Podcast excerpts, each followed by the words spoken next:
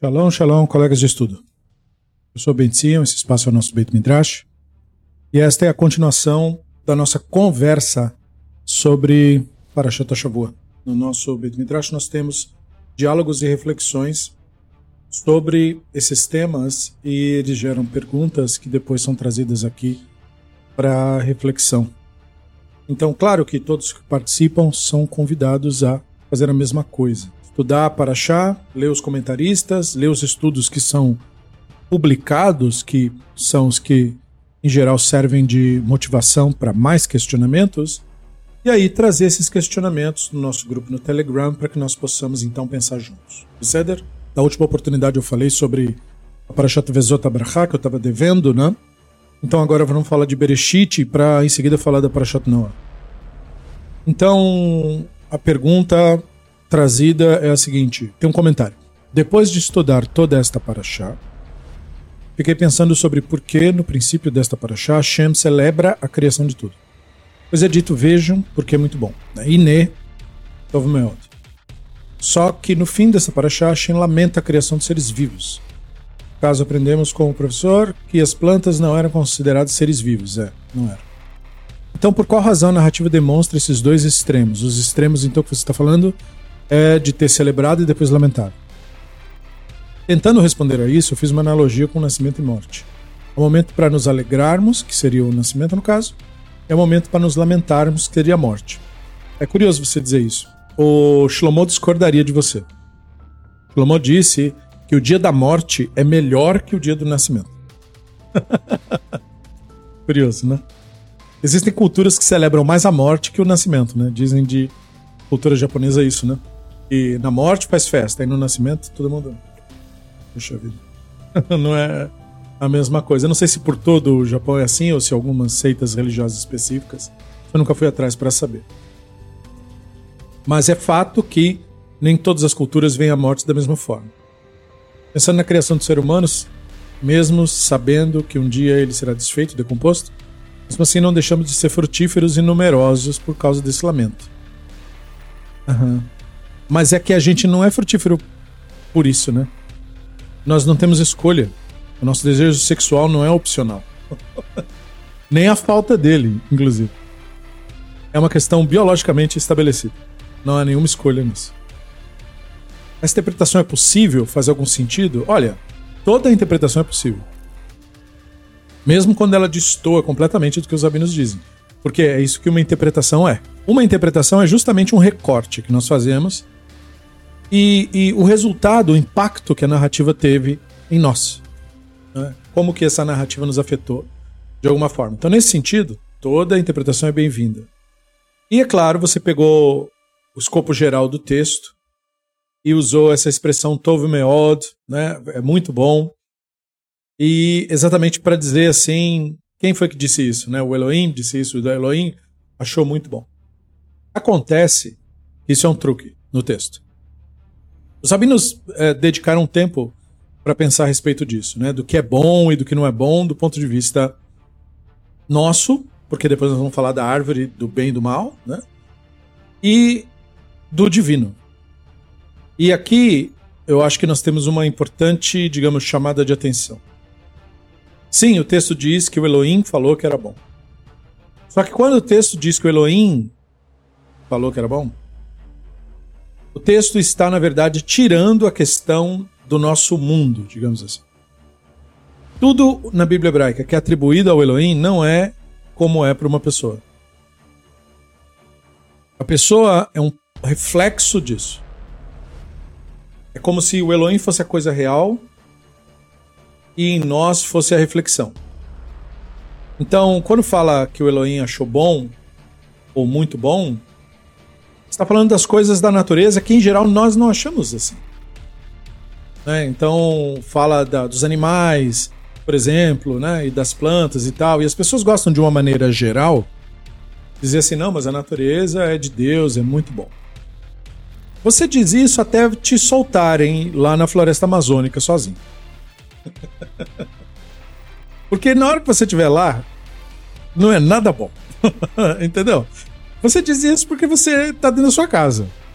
Mas se você estiver andando lá no meio do mato, sendo picado de bicho, Se você tiver um risco real de ser devorado por um animal que come carne, e para ele tanto faz a carne, ele come qualquer carne, então a sua seria tão interessante quanto a de qualquer outro bicho. Ou um animal que pode te atacar simplesmente porque você entrou no território dele, ele não sabe nem o que você é. Ou uma serpente, por exemplo, dessas serpentes peçonhentas que se alimentam de roedores, de animais dessa natureza. Mas que se te visse, daria um bote em você porque não sabe nem o que você é e tem medo dessas coisas mexendo em você e você tem um cheiro esquisito. E que diabo é você? Eu não sei, vou te matar. não é? E ela te ataca e você morre definhando lá sozinho. E aí depois seu corpo vai ser devorado por tudo quanto é bicho que te, te achar no caminho.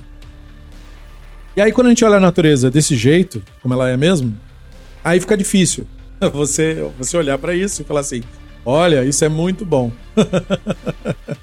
Porque nós temos a tendência de achar que bom é aquilo que nos beneficia.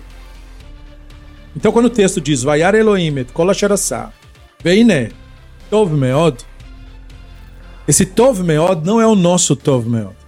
Não é o que é bom, que a gente acha bom, bonito. Para a natureza não tem nada de bom e nem de bonito nesse aspecto do ser humano. É uma outra concepção das coisas. Né? Então, quando esse redator fechou, quando esse sacerdote fechou esse texto, porque esse é um texto. Esse é quando ele fecha o texto, né? Então aí ele, ele conclui que essa visão das coisas serem muito boas é só uma visão do Elohim. Tanto que o Ibn Ezra, quando comenta isso, ele vai dizer assim, ó, o que quer dizer muito bom? Quer dizer assim, funciona muito bem. Veja, né? Não é bom no sentido de que faz o bem. É bom no sentido de que funciona. Eu me lembrei que ontem vi uma bióloga. Eu acompanho um canal no YouTube que chama Bizarre Beasts. E no último episódio que eu assisti, o título do vídeo é This Frog is bad at basically everything. Né? Ou seja, esse sapo é ruim em basicamente tudo. Um sapo parece uma abóbora. Então tá no título do vídeo, assim na thumbnail, Pumpkin Toadlet. É um sapinho minúsculo, da cor de uma abóbora, assim. E ele, no que um sapo precisa para sobreviver, ele é péssimo. Ele é péssimo de pular, ele é péssimo de permanecer úmido, ele é péssimo de chamar fêmea, ele é péssimo de prestar atenção em predadores, ele é péssimo, ele é péssimo em tudo. E não obstante, ele existe. Então essa bióloga explicou muito, de uma maneira muito divertida, esse mito de que ah, na natureza sobrevive o mais forte, o mais capaz, né? essa coisa é, é, é positivista, que é uma forma totalmente equivocada de se pensar. E ela mostrou que é, para a natureza não importa se você é bom, para a natureza importa se você é bom o bastante. Você não precisa ser o melhor. Se você for mais ou menos, já tá bom. Entendeu? Por quê? Porque o sistema é muito bruto, digamos assim, é muito exigente. Então, às vezes, um cara mais ou menos, né? Um cara, eu digo, um ser vivo, mais ou menos, e já consegue mais ou menos sobreviver a maioria, já tá bom. Não precisa melhorar a partir dali. É o caso desse, desse sapinho, que é um sapinho minúsculo, de tão pequeno que ele é. Ele, por exemplo, tem a estrutura óssea do ouvido, que todos os sapos possuem, para ouvir, inclusive, o coachar uns dos outros. Nele é tão pequeno que ele, quando ele faz o barulho, ele não escuta. E quando a fêmea faz um barulho, ele também não escuta nada. pra que serve aquilo? Não serve pra nada. E por que, que ele tem? Porque essa é a estrutura genética que ele tem. Mas qual é o problema? É que ele é pequeno demais. Como ele é pequeno demais, não reverbera dentro dele. Mas ele tem um aparelho, mas não serve para nada. Porque ele é pequeno demais. Esse é o problema dele, é ser pequeno demais. Mas sendo pequeno demais e sendo colorido do jeito que ele é, os animais têm medo dele. Por causa das cores serem alerta de veneno, e de toxicidade. E no caso dele, é de fato, ele é bem tóxico. Mas fora isso, ele não tem mais nenhum talento. Ele não consegue pular direito. Os sapos, eles mostraram cenas de sapos pulando, como eles aprenderam, né? A, a pousar com as patinhas, cair de pé, né? E esse, ele pula que nem um, uma pessoa pulando de big jump sem corda. Não tem a menor noção nem pra onde ele tá indo. Se joga assim, que nem um. Como se estivesse passando mal. E, e aí depois ele vê onde ele caiu, assim, ele volta, ele cai, na maioria das vezes, de ponta cabeça. É assim, uma loucura. E aí é muito interessante isso, porque isso aí é que é o Tov Meod. porque a gente imagina Tov Meod como uma coisa muito bem feita. Muito bem acabada, perfeita. Né? Não tem nada de perfeito em nenhum ser vivo. Eles são como são. É o jeito que funciona. Então o Ivan Nestra falou: essa expressão ela muda de sentido. Se é, com relação a nós, uma coisa muito boa, quer dizer, muito bem feita, muito bem montada, muito bem elaborada, então em relação ao Elohim não pode ter significado. Porque tudo, todo, todo termo que é usado em relação ao Elohim, ele muda de sentido em relação àquilo que é usado em relação a uma pessoa. Tudo, absolutamente. Então, se o Elohim disse que uma coisa é muito boa, não quer dizer quando eu digo que uma coisa é muito boa. Quando eu digo, eu falo a respeito da funcionalidade, da beleza, do, do, enfim, do projeto. Enfim. Não é isso na natureza. Né? Então, esse Tov Meod não tem que ver conosco. Tem que ver que, assim, a natureza é interdependente. É, é ele é daquela forma por causa de todo o ambiente que o afetou para ser daquela forma. Então, é essa totalidade inteira que manteve aquele ser vivo vivo. E ele sendo predador de alguns outros, e ele também sendo presa de alguns outros, essas coisas se combinam no Tov Meod aí. Então não é bem essa questão de uma coisa ser verdadeiramente muito boa, entendeu? Não é um elogio nesse sentido que nós imaginamos. E portanto, o lamento também não é um lamento como nós imaginamos. Entendeu? Não é um julgamento moral que está sendo feito. Como se fosse o que nós pensamos. Por quê? Porque tem Elohim na frase. Toda vez que tem Elohim numa frase da Bíblia hebraica, não quer dizer exatamente a mesma coisa. Essa é a visão dos comentaristas e a maior parte da herança é impactada desse modo, nesse sentido. Agora, olha o que o, o Narmanides falou. Narmanides falou que muito bom quer dizer continua existindo. Como esse sapo. Ele é ruim em tudo de ser sapo. Mas ele está vivo até hoje. Então isso aí quer dizer Tov Meod.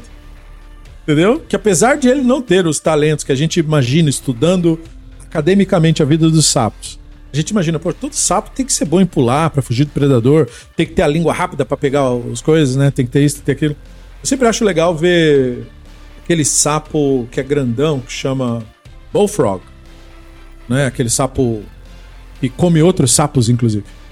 E uma das coisas que me chama a atenção naquele sapo é o fato de que ele não sabe a, a questão da distância. Coloca uma larva na frente dele, ou mesmo um outro sapo, ou mesmo qualquer outra coisa, e ele começa a morder a esmos, assim como se ele visse as imagens paradas, e aí de repente a imagem troca. Ele não vê a coisa em 3D, em movimento, como nós enxergamos. Ele vê como se fosse uma pintura que aparece na frente dele, ele repara na pintura, fica olhando a pintura. E aí, se a pintura fica parada, ele também fica parado, ele não sabe que aquilo é uma coisa. Mas se a pintura mudar, aí ele tenta abocanhar a pintura, mas ele não tem a noção de distância. Então, na maior parte das vezes, ele abocanha o nada né? Ele, a larva tá lá na frente, ele fica abrindo a boca e fechando, como se ele tivesse mordendo a coisa, mas ele não está, porque ele tá longe da coisa. Por que ele não se aproxima? Penso eu olhando para ele, né? E aí eles colocaram esse sapo ao lado de um lagarto. E aí colocavam uma larva. E o lagarto, rapidamente, tendo a noção de profundidade, vendo em 3D, olha a lagarta, mede a distância dele para a lagarta, dá os passinhos necessários para se aproximar e pega.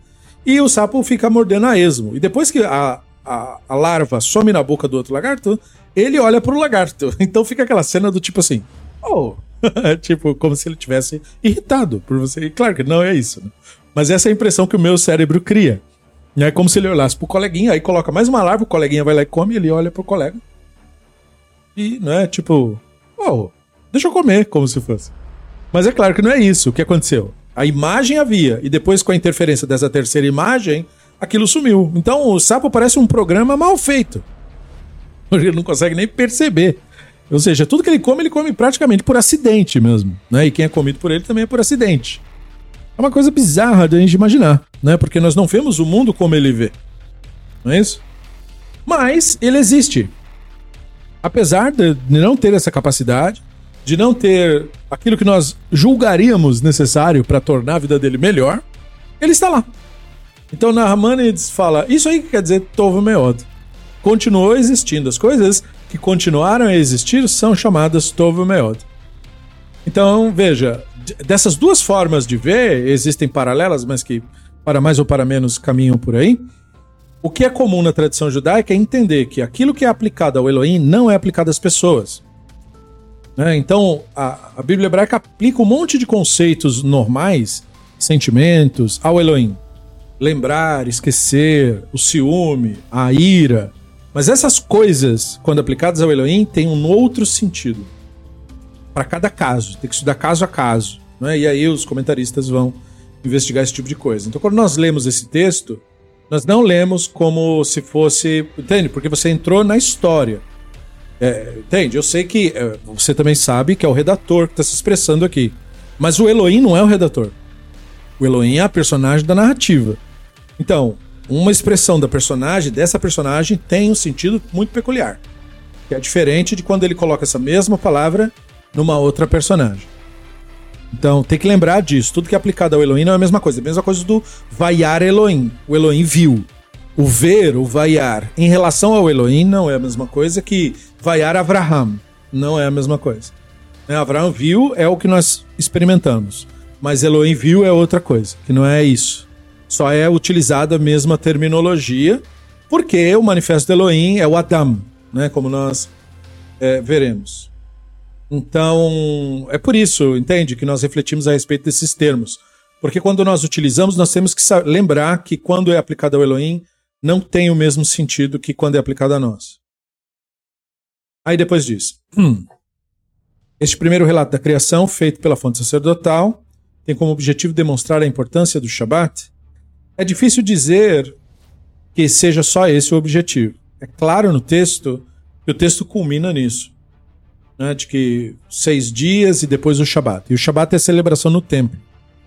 Eu acho muito mais plausível a compreensão de que essa fonte sacerdotal está dizendo que ir lá no templo celebrar no Shabat é como celebrar a criação. A celebrar, a celebrar a criação é, é trazido pelos sacerdotes como a realização do Shabat, a prática do Shabat.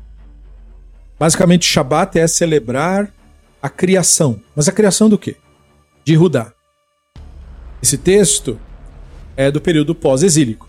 530 e poucos, antes da Era Comum, foi quando Koresh liberou os exilados para voltarem. Esse é o período da reconstrução dos templos, da reconstrução de Rudá. Então esse texto celebra a reconstrução de Rudá, o retorno dos exilados, a reestruturação da nação. Entende? A criação do mundo, do Olam, mundo para eles não era o planeta Terra. Mundo para eles era Irudá. Esse era o mundo deles. Agora estão voltando o mundo. Como estava o mundo? Caos e consternação. Todas as cidades estavam destruídas, só tinham ali pessoas pobres e que viviam vidas é, sobre do império não viviam autônomas. Esse território era da Babilônia. Então, o que, que as pessoas que plantavam eh, recebiam periodicamente? Visitas de membros do império que confiscavam suas coisas e levavam para Babilônia. A maior parte, eles ficavam com as migalhas. Tem, tinha sido assim por séculos. Pessoas que nunca estudaram na vida, pessoas que não sabiam ler, não sabiam nada. Então vieram os exilados, que sabiam ler, sabiam cultura, tinham conhecimentos, e foram autorizados a reconstruir o templo. Não, eles não foram autorizados a construir uma igreja. Eles foram autorizados a construir a sede do Estado Erudaíta, sobre a égide do Império Babilônico. Então o Koresh reconheceu nesses intelectuais erudaítas aliados e uma, uma extensão do poder da Babilônia na região. Contra, por exemplo, o Egito, contra outros adversários com os quais eles combatiam. Então esses exilados gratos e leais retornam para a reconstrução de Judá e constroem narrativas sobre a influência da Babilônia, sobre a influência desse império neo-babilônico, um historiador diria. E aí, nesse período, então, há uma, uma criação. A criação de todos os conceitos que serão fundacionais nessa civilização. Porque se tem uma lição que os Iudaítas trouxeram da Babilônia, é que impérios são criados com histórias. histórias certas criam impérios que duram. E que nós somos animais que vivem através das histórias. Então a história fundacional de Rudá tem origem aqui por isso, nessa época específica. Então ele não está só demonstrando a importância do Shabat.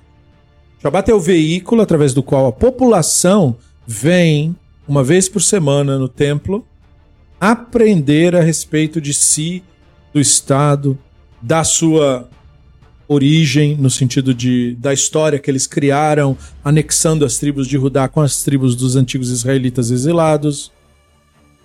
Aquilo que nós pensamos, quais são as regras aqui e como a vida pode ser melhor agora, de alguma forma, dentro da perspectiva de que eles tinham naquele período antigo. A ideia de educar a população, de fazer a população aprender a ler, fazer a população aprender a se tornar também membros intelectuais da nação e, de alguma forma, contribuir para o crescimento disso tudo. E essa ritualística girava em torno do Shabat, no templo.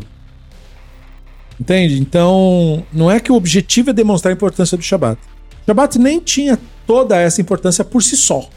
O Shabat era importante por causa do templo. O Shabat era importante por causa do sacerdote que ensinava no Shabat. Não porque o Shabat tivesse uma existência, por exemplo, alárrica. As regras, as leis de Shabat só começam a surgir com o profeta Ishayahu. E o profeta Ishayahu começa a dizer que não pode fazer comércio no Shabat. Começa a dizer que não pode falar suas palavras no Shabat. Mas mesmo assim, isso não vira ainda Allahá. Mas vira tipo uma tendência cultural, tipo, oh, as pessoas piedosas fazem como ele disse.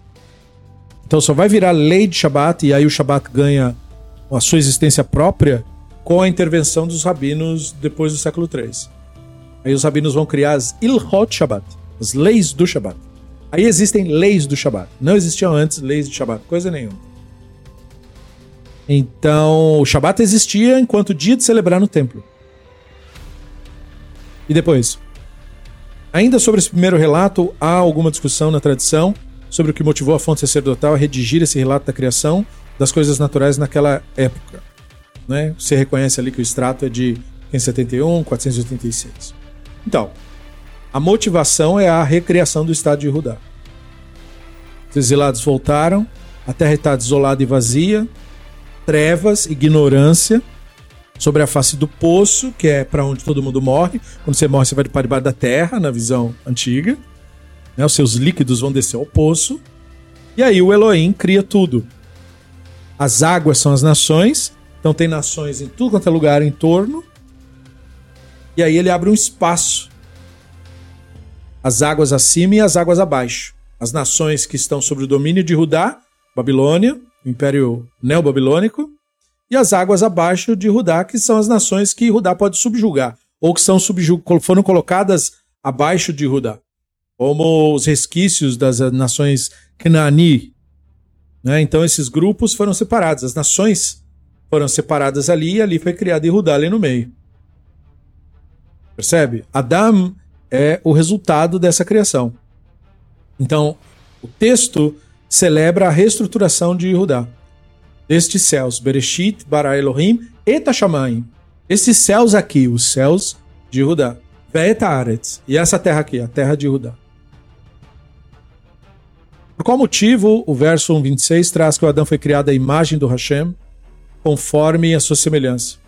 Que a fonte sacerdotal precisou ensinar isso quando de sua redação. Então, porque o Adão não é simplesmente o Ish ou a Ishá. Quando os exilados voltaram, aquele território tinha Ish e Ishá. Tinham pessoas, seres humanos vivendo ali.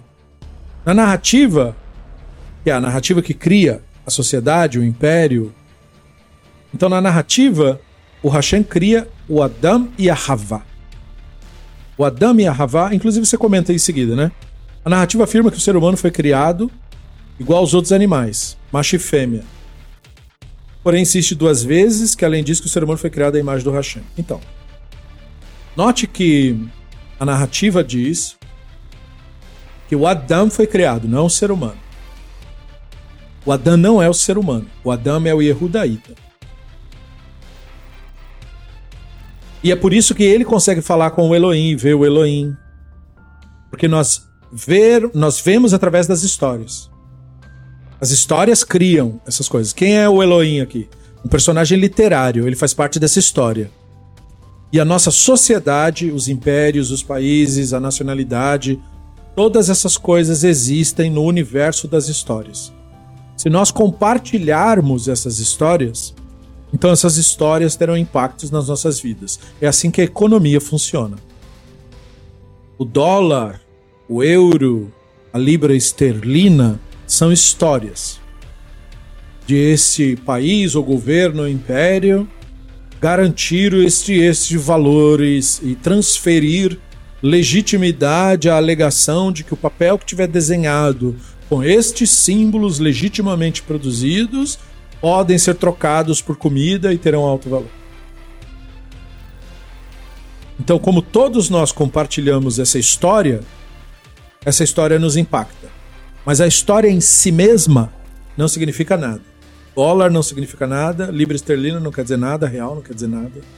Euro, ien, nada disso significa nada. São só histórias.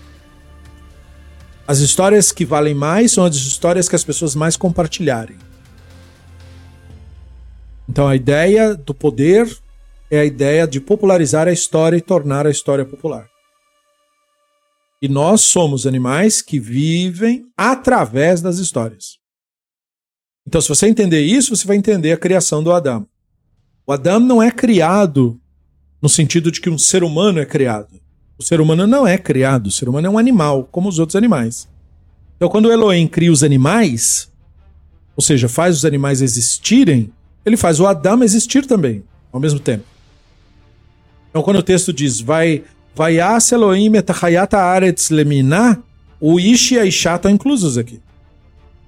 Veta Behema, veja. E o Behema, Leminá.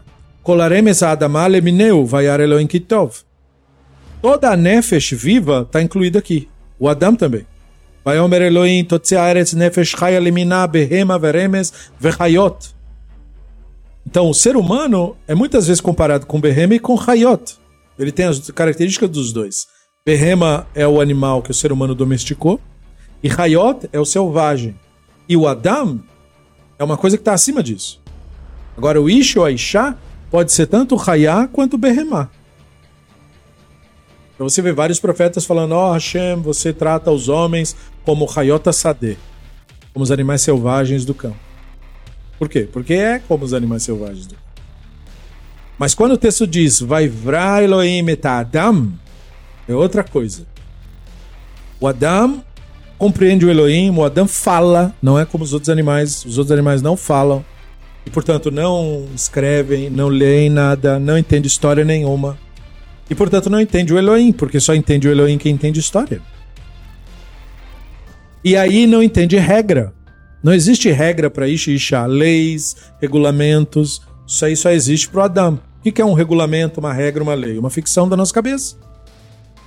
Uma história. Entende? Uma constituição é uma história. Um sistema de regras e de leis são histórias. Não existe sistema de regra e de lei na natureza. Então, por isso que isso é uma criação. Vai vrar Elohim metada. Então, o Adam não é um animal, ser humano. O Adam é uma coisa fora da dimensão do animal. E é por isso que ele é semelhante ao Hashem. Porque o Hashem faz parte de toda essa história. E a história cria o Adam e o Adam cria a história.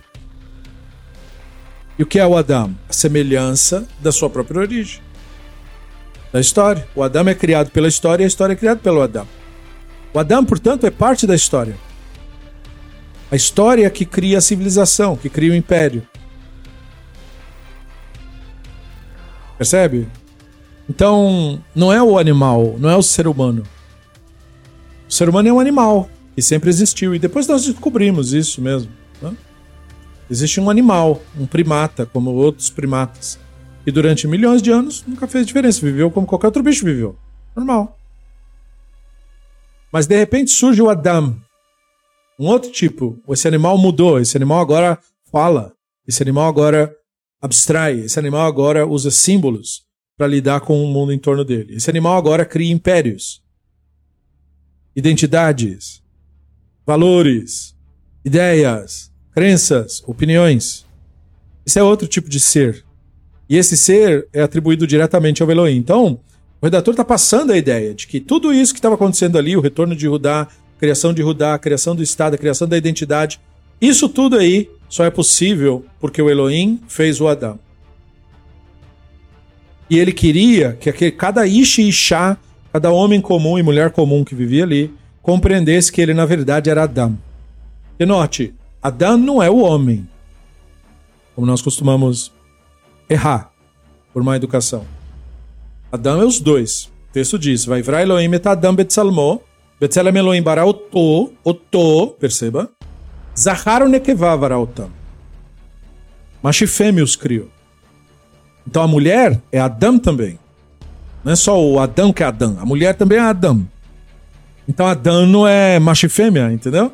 Adão é quem compreendeu o Hashem. Seja ele Ish ou Isha. Então Ish e Isha é o ser humano. Adão é outra coisa. É uma coisa que fala com o Elohim. Isso a coisa não existe na natureza. Só existe no universo das histórias. E é isso que nós somos. Nós somos animais que vivem dentro de histórias. Exatamente isso que somos. Então, nós somos como os animais, evidente, mas nos tornamos algo especial. Entendeu? Para quem? Para nós, óbvio. Não é para os animais que nós somos especiais.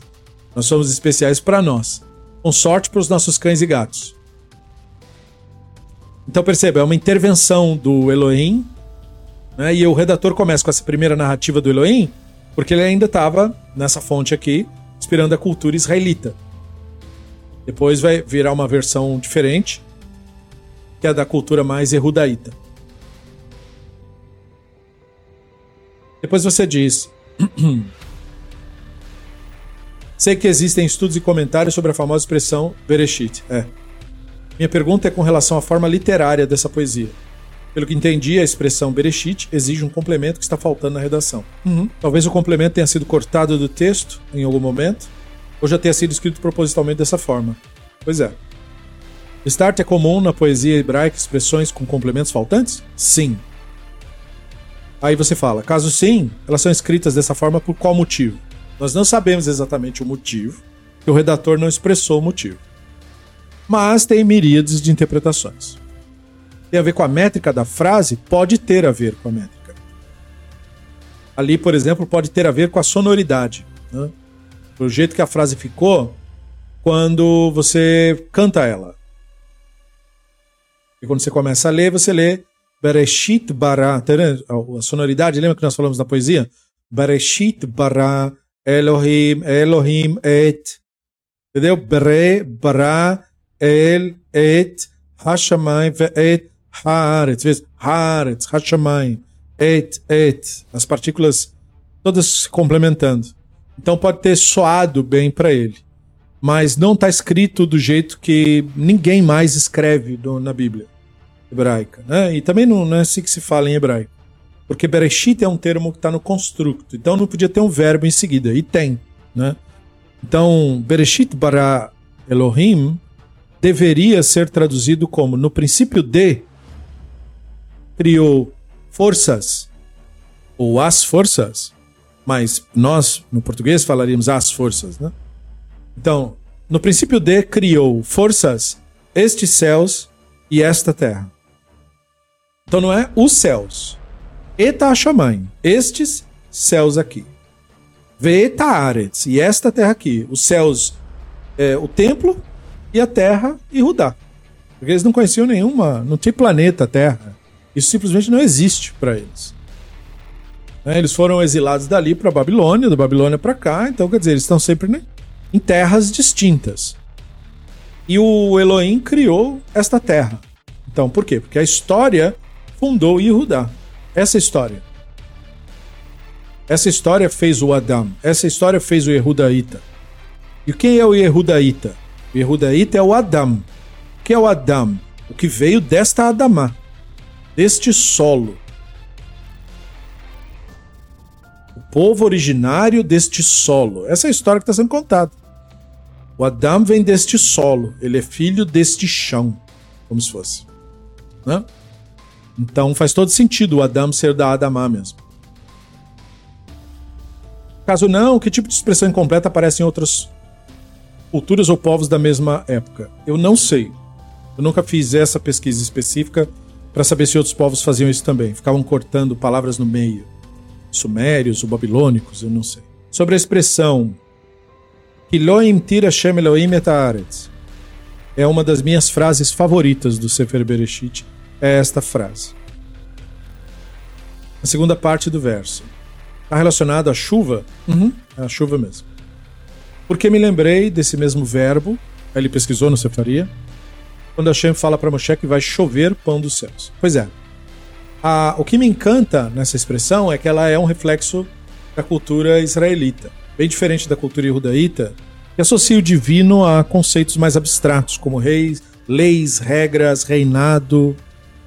Aqui não. Aqui o divino é associado diretamente à natureza. Kilo himtir Hashem Elohim Ala Então, não choveu o Hashem Elohim sobre a terra. Então, é, para não dizer isso, os tradutores distorcem, colocam no texto palavras que não estão lá. Do tipo, o Hashem não fez chover. Não tem fazer chover aqui. Tem chover, rimtir, gotejar, chover. Mas o texto diz, loimtir Hashem Elohim. O Hashem Elohim não choveu sobre a terra. Então, isso é precioso, porque para nos lembrarmos que eles viam o divino não como uma força que faz, mas como uma força que é. Essa era a ideia. E que força que é? Mais ou menos como Spinoza colocava ser a natureza, a natura. Então, o Spinoza não tirou do nada e nem criou não é, de lugar nenhum. Ele leu o texto com atenção, só isso. Então, o texto disse que não é que o Hashem faz a chuva e nem que o Hashem é a água. O Hashem é o chover. Elohim tira Hashem Elohim alaretz. O Hashem não choveu sobre a terra. Então ele não é a água que chove, nem a nuvem. Entende? Tudo isso são processos através dos quais você percebe o Hashem. O Hashem é o chover. O Hashem é o ventar. O Hashem é o girar. O Hashem é o mover. O Hashem é o correr. O Hashem é a correnteza. Percebeu? Não é a água, é a correnteza. Não é a água do mar, mas o movimento do mar. O movimento é o divino, né? O movimento das estrelas, o movimento do planeta para nós, né? O movimento das partículas, o movimento, não a partícula, o movimento dela. O movimento é a percepção do divino, o mover. Tudo está movendo, populando, saltando, vibrando. Ele é que chove. Não é a chuva e nem a água, mas ele é que chove, percebe? Porque é o movimento desse processo acontecer que você percebe o Hashem Elohim. Então a ideia do Hashem Elohim ser o movimento, percebe? É muito bonito isso para mim. Verso 27, verso 2:7 é dito que o Hashem formou Adão. Uhum. No 2:19 dito que o Hashem formou animais. Exato. E aí tem o Yetzer. Sim, você notou que tem dois Yud ali, né? Muito bom. E aí você viu que é, aparece em tudo quanto é lugar. Não é um erro, é. Não é um erro tipográfico. Não, não é. Desde os pergaminhos mais antigos, inclusive a versão samaritana da Torá, as versões mais antigas que encontraram, tem tudo isso daí. Qual o significado? Pois é, o significado foi herdado tradicionalmente, né? É, antes de mais nada. Não sou eu ou quem quer que seja que dita o que significa, e sim as pessoas que herdaram a tradição e que passaram para nós o texto e o que era falado do texto no período. Sobre a palavra Vayetzer tem um montão de comentaristas. Você deve ter visto o comentário do Urash. Né? Primeiro para dizer sobre formar. Então Urash diz, já influenciado por Midrash. O Midrash Tanhumá, na porção de Tazria, é citado pelo Urash. E o Midrash faz essa brincadeira com a palavra Yetzer. Como o texto usa formar, no caso dos animais, usa uma vez só, e no caso do Adão, usa duas, então aí ele diz que a ideia é essa natureza dupla do ser humano, que o ser humano não é não é para se ver como se ele fosse só um animal. Ele tem dois yetzer. Ele tem o Yetzer do animal e tem mais um Yetzer, que não é do animal. E aí os rabinos do período do Segundo Templo constroem em cima disso, constroem em cima da ideia. E aí Rabino Akiva vai construir de uma maneira, Rabi Ishmael vai construir de outra. Rabino Akiva constrói a ideia popular que a gente tem. Que quando a gente morre, a gente vai para o mundo metafísico, e lá no mundo metafísico vão nos julgar, e aí, se a gente não passar no julgamento, a gente é destruído, e se a gente passar no julgamento, a gente vai morar com os testemunhos de Jeová lá naquelas revistinhas deles lá. Basicamente é isso, né? Agora, o Rabino Ismael discorda, vai dizer que o julgamento é feito no processo da vida que você leva e que você constrói um mundo vindouro. De que na medida em que você propaga a justiça, esse mundo melhora, e quando você propaga o caos, esse mundo vai se tornando cada vez pior. E aí, quem propaga o caos não tem porção do mundo vindouro, porque não importa o que o ser humano faz, o mundo como um todo caminha para melhor. E aí, se você for semeando mal, você vai espalhar o caos. Mas isso vai culminar, esse caos que você gerar vai te consumir, vai culminar na sua própria destruição e desaparecimento. E o mundo será inevitavelmente herdado pelas pessoas melhores, as pessoas pacíficas, as pessoas mais boas. É, enfim, o perverso morre pela própria perversidade. Mesmo que ele cause muito mal, no balanço geral das coisas, ele é destruído pelo mal que ele causa. E o mal que ele causa faz com que ele seja para sempre lembrado como perverso. E ele é destruído.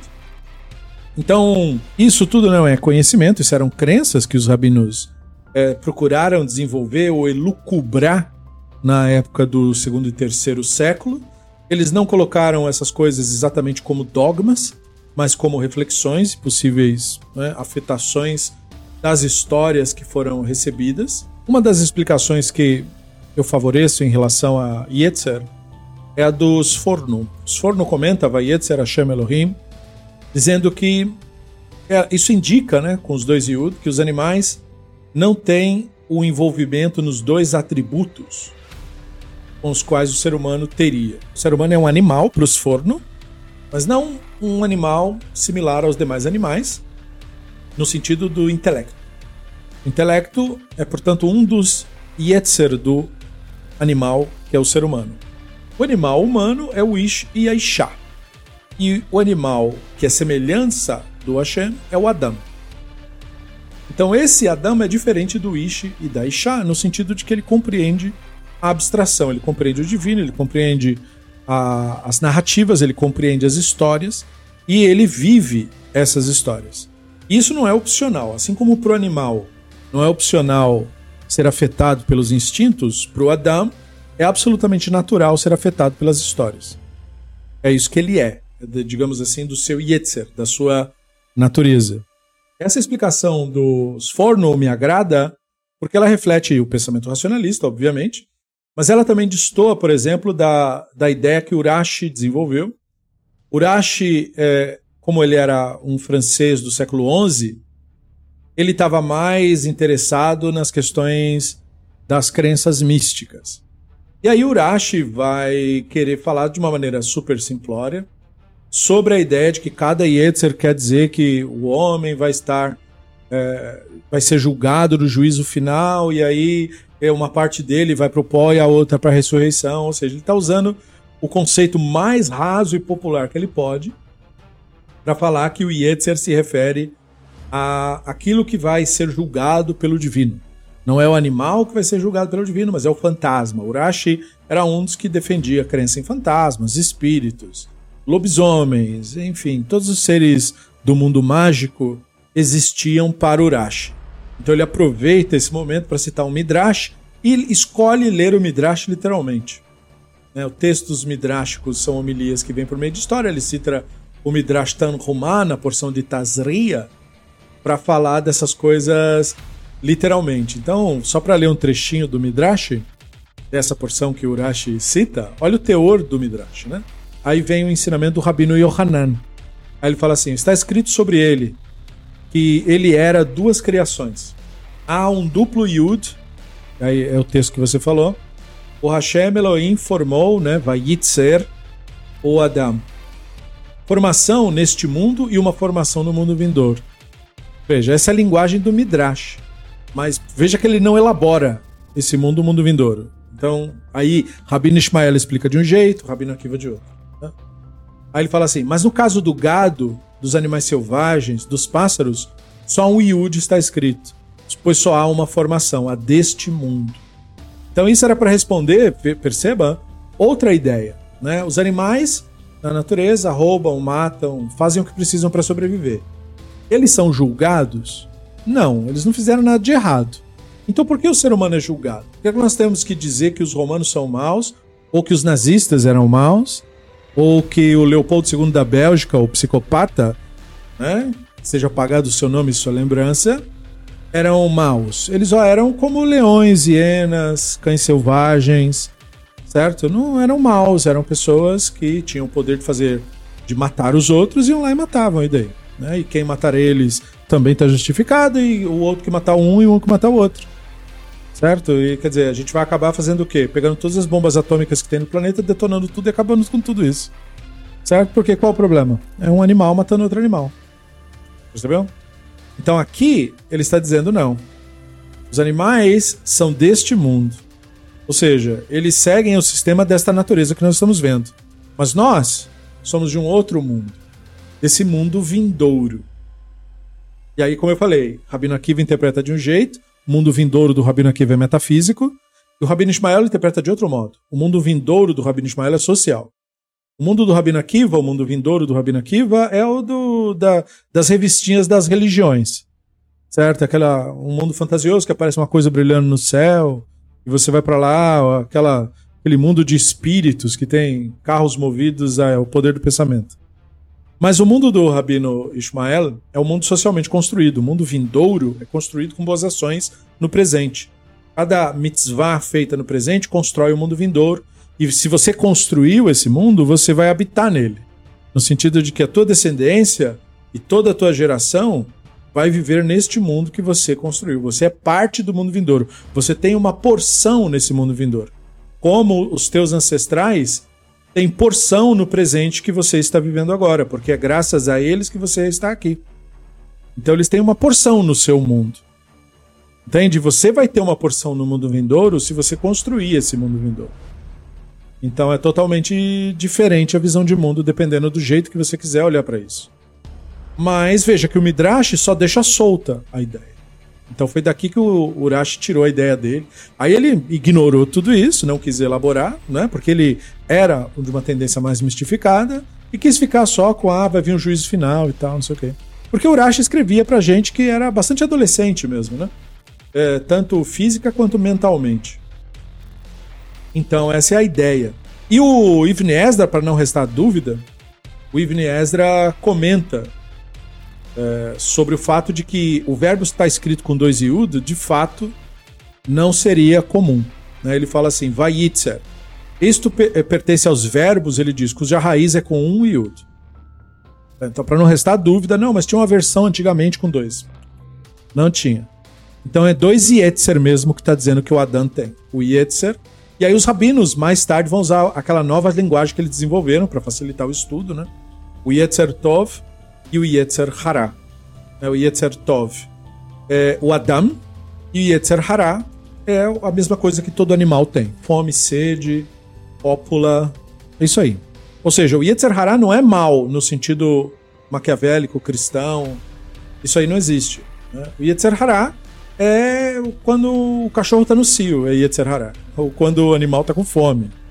Entendeu? Ou quando está com sede. Ou quando você se apega a um objeto. Então nós, nós no nosso grupo de estudos, falamos disso sobre a mentalidade. Quando você se identifica com seus pensamentos, quando você tem necessidade de humilhar o outro, tá certo e o outro tá errado. Quando você adjetiva demais, você exagera na fúria, todos nós, né? Então, isso é Yetzer Hará. Isso é você estar identificado com a mentalidade. Sabe quando você tem desespero para ter razão? Então, Yetzer Hará. Isso aí. Entende? Não é o Adam, não é a consciência que observa. A consciência que observa não liga para nada, praticamente. né? Então, o Yetzer Hará é um instinto animal. Portanto, ele tem o seu lugar. Ele não é, é alguma coisa para ser combatida, nada disso. Ele só precisa ser observado. Então, Yetzer Tov e Yetzer Hará. Né? No verso 2.7, detalhes sobre a formação do Adão do solo fértil. Exatamente, Adão de Adamá, né? Isso aí. Aliás, o texto deixa isso muito claro, né? Uh, farei agora, e entre parênteses, uma suposição alegórica. Sim. Pensando nessa formação do Adão, observo que ele provavelmente já teria pulmões para o processo da respiração. A questão é essa ação do Hashem ter soprado, acendido em suas narinas o fôlego da vida ter feito Adão se tornar uma Nefesh viva, seria a forma que a narrativa encontrou para demonstrar que a Neshama seria a própria respiração? Também. Eu vou te dizer mais sobre isso depois de terminar de ler tudo. Ou seja, esse sopro divino seria aquele momento e quando paramos e respiramos profundamente, livre do Yetzirah, fazemos contato com Hashem, com a nossa própria consciência. Vamos lá, algumas observações a respeito disso. Em primeiro lugar, nós nunca nos livramos do Yetzirah. Porque o Yetzirah é a mentalidade em nós, é o nosso instinto animal. E, portanto, isso é parte intrínseca do que nós realmente somos. Por isso, dois Yetzer na formação. Vai Yetzer, Hashem Elohim, e tá Adam. O Adam é feito de dois Yetzer. O, o elemento do Ish e Shah, do ser humano normal, e o Adam, o elemento narrativo. O, o que consegue abstrair e lidar, portanto, com Hashem Elohim, que é uma abstração. Então esse é o primeiro ponto. Não se livra do Yetzer Hara.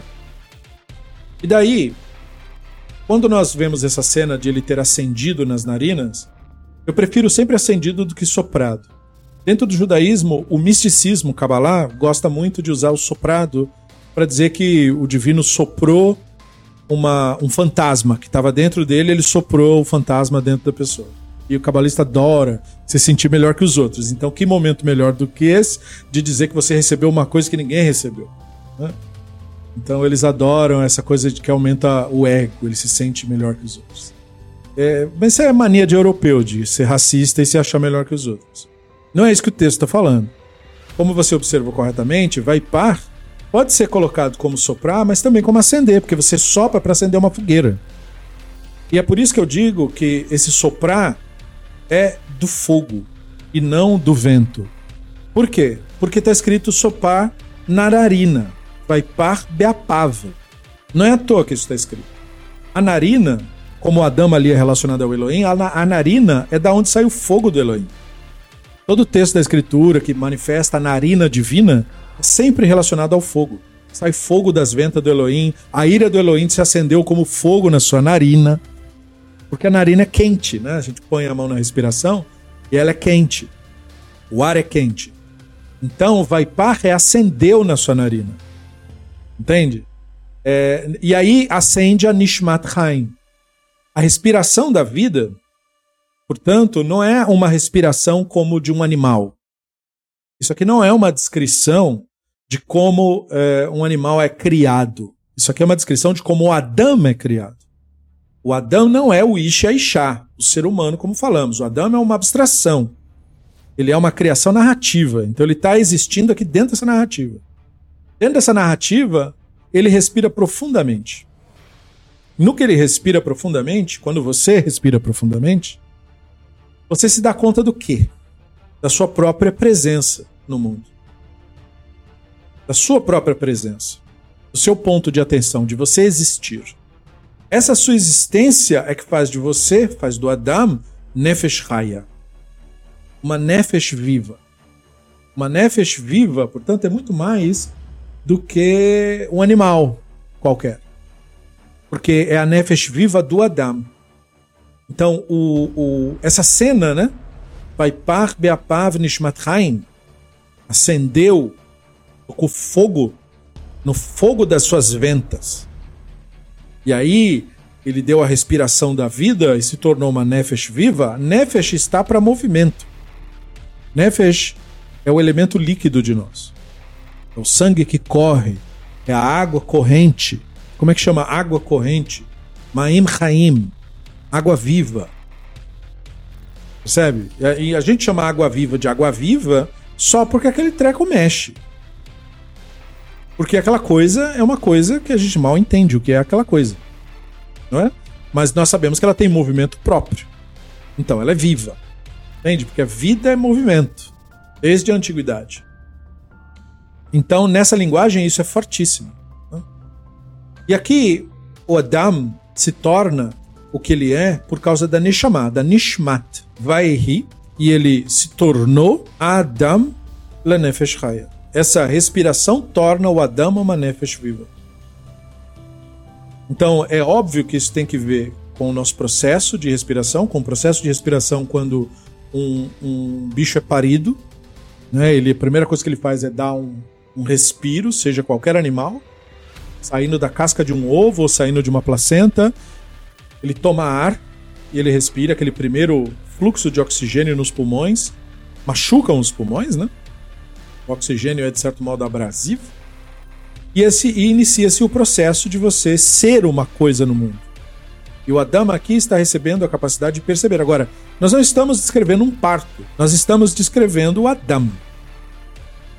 Então, o Adam aqui já está muito longe do seu parto, já é uma pessoa.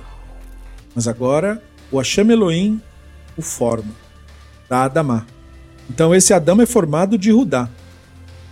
Ele é formado daquele específico território. E essa é a história fundacional sobre ele. Por isso que em seguida tem que ver com o lugar que ele vive. Vai a Vaita Hashem Elohim Gan Vaeden Mikeden Vayasa Sham et Adam Asher Yetzar. Percebeu? O Hashem plantou um jardim no Éden e colocou lá, no Oriente, colocou lá o Adam. Então veja, o Adam vem em seguida do território. Percebeu? O Adam está ligado intrinsecamente a Adamá. E a Adamá aqui é Yehudá, é o símbolo de Yehudá. Então é muito importante ter essa noção para entendermos que a narrativa que cria o Adam é a narrativa que o Adam criou. Né? Agora, para complementar, quando a gente fala então de sopro divino, é um sopro de acender fogueira. Quando nós respiramos, nós focamos a nossa atenção em nós mesmos, e focar a nossa atenção em nós mesmos permite assumir a consciência do que somos. Quando nós focamos a atenção em nós mesmos, nós percebemos o pensamento ocorrer a nós. E aí é possível que a pessoa aprenda que ela é isto que observa os pensamentos ocorrendo.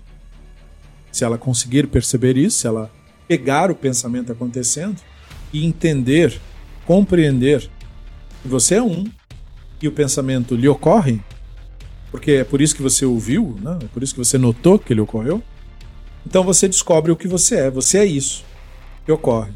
Isso, essa percepção, não tem um nome devido. Então ela recebe esse apelido, Nishma. Respire e você experimenta isso. Isso não tem nome.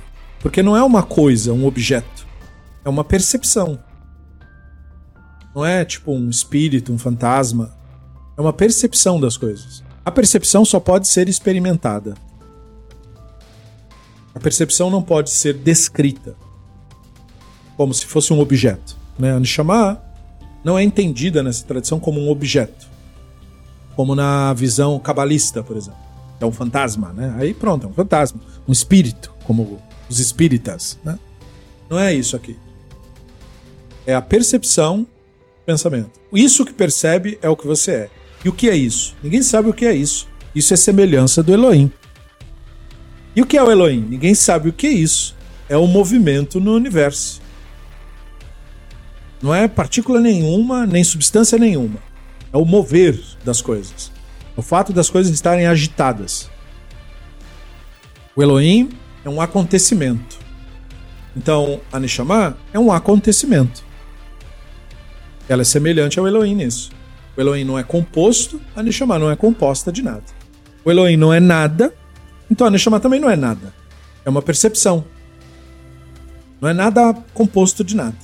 Nada pode ser associado a isso. Percebe? Então, isso não é compreendido, porque não é um objeto para compreender. Isso é experimentado. É uma experiência para você ter. Não uma ideia para você defender, nutrir, acreditar. Não, nada disso. Ou você experimenta isso ou não. E qualquer pessoa pode experimentar isso. É só parar e prestar atenção à própria respiração e ficar ali. Pensando em quê? Pensando em nada, prestando atenção. No que te ocorre?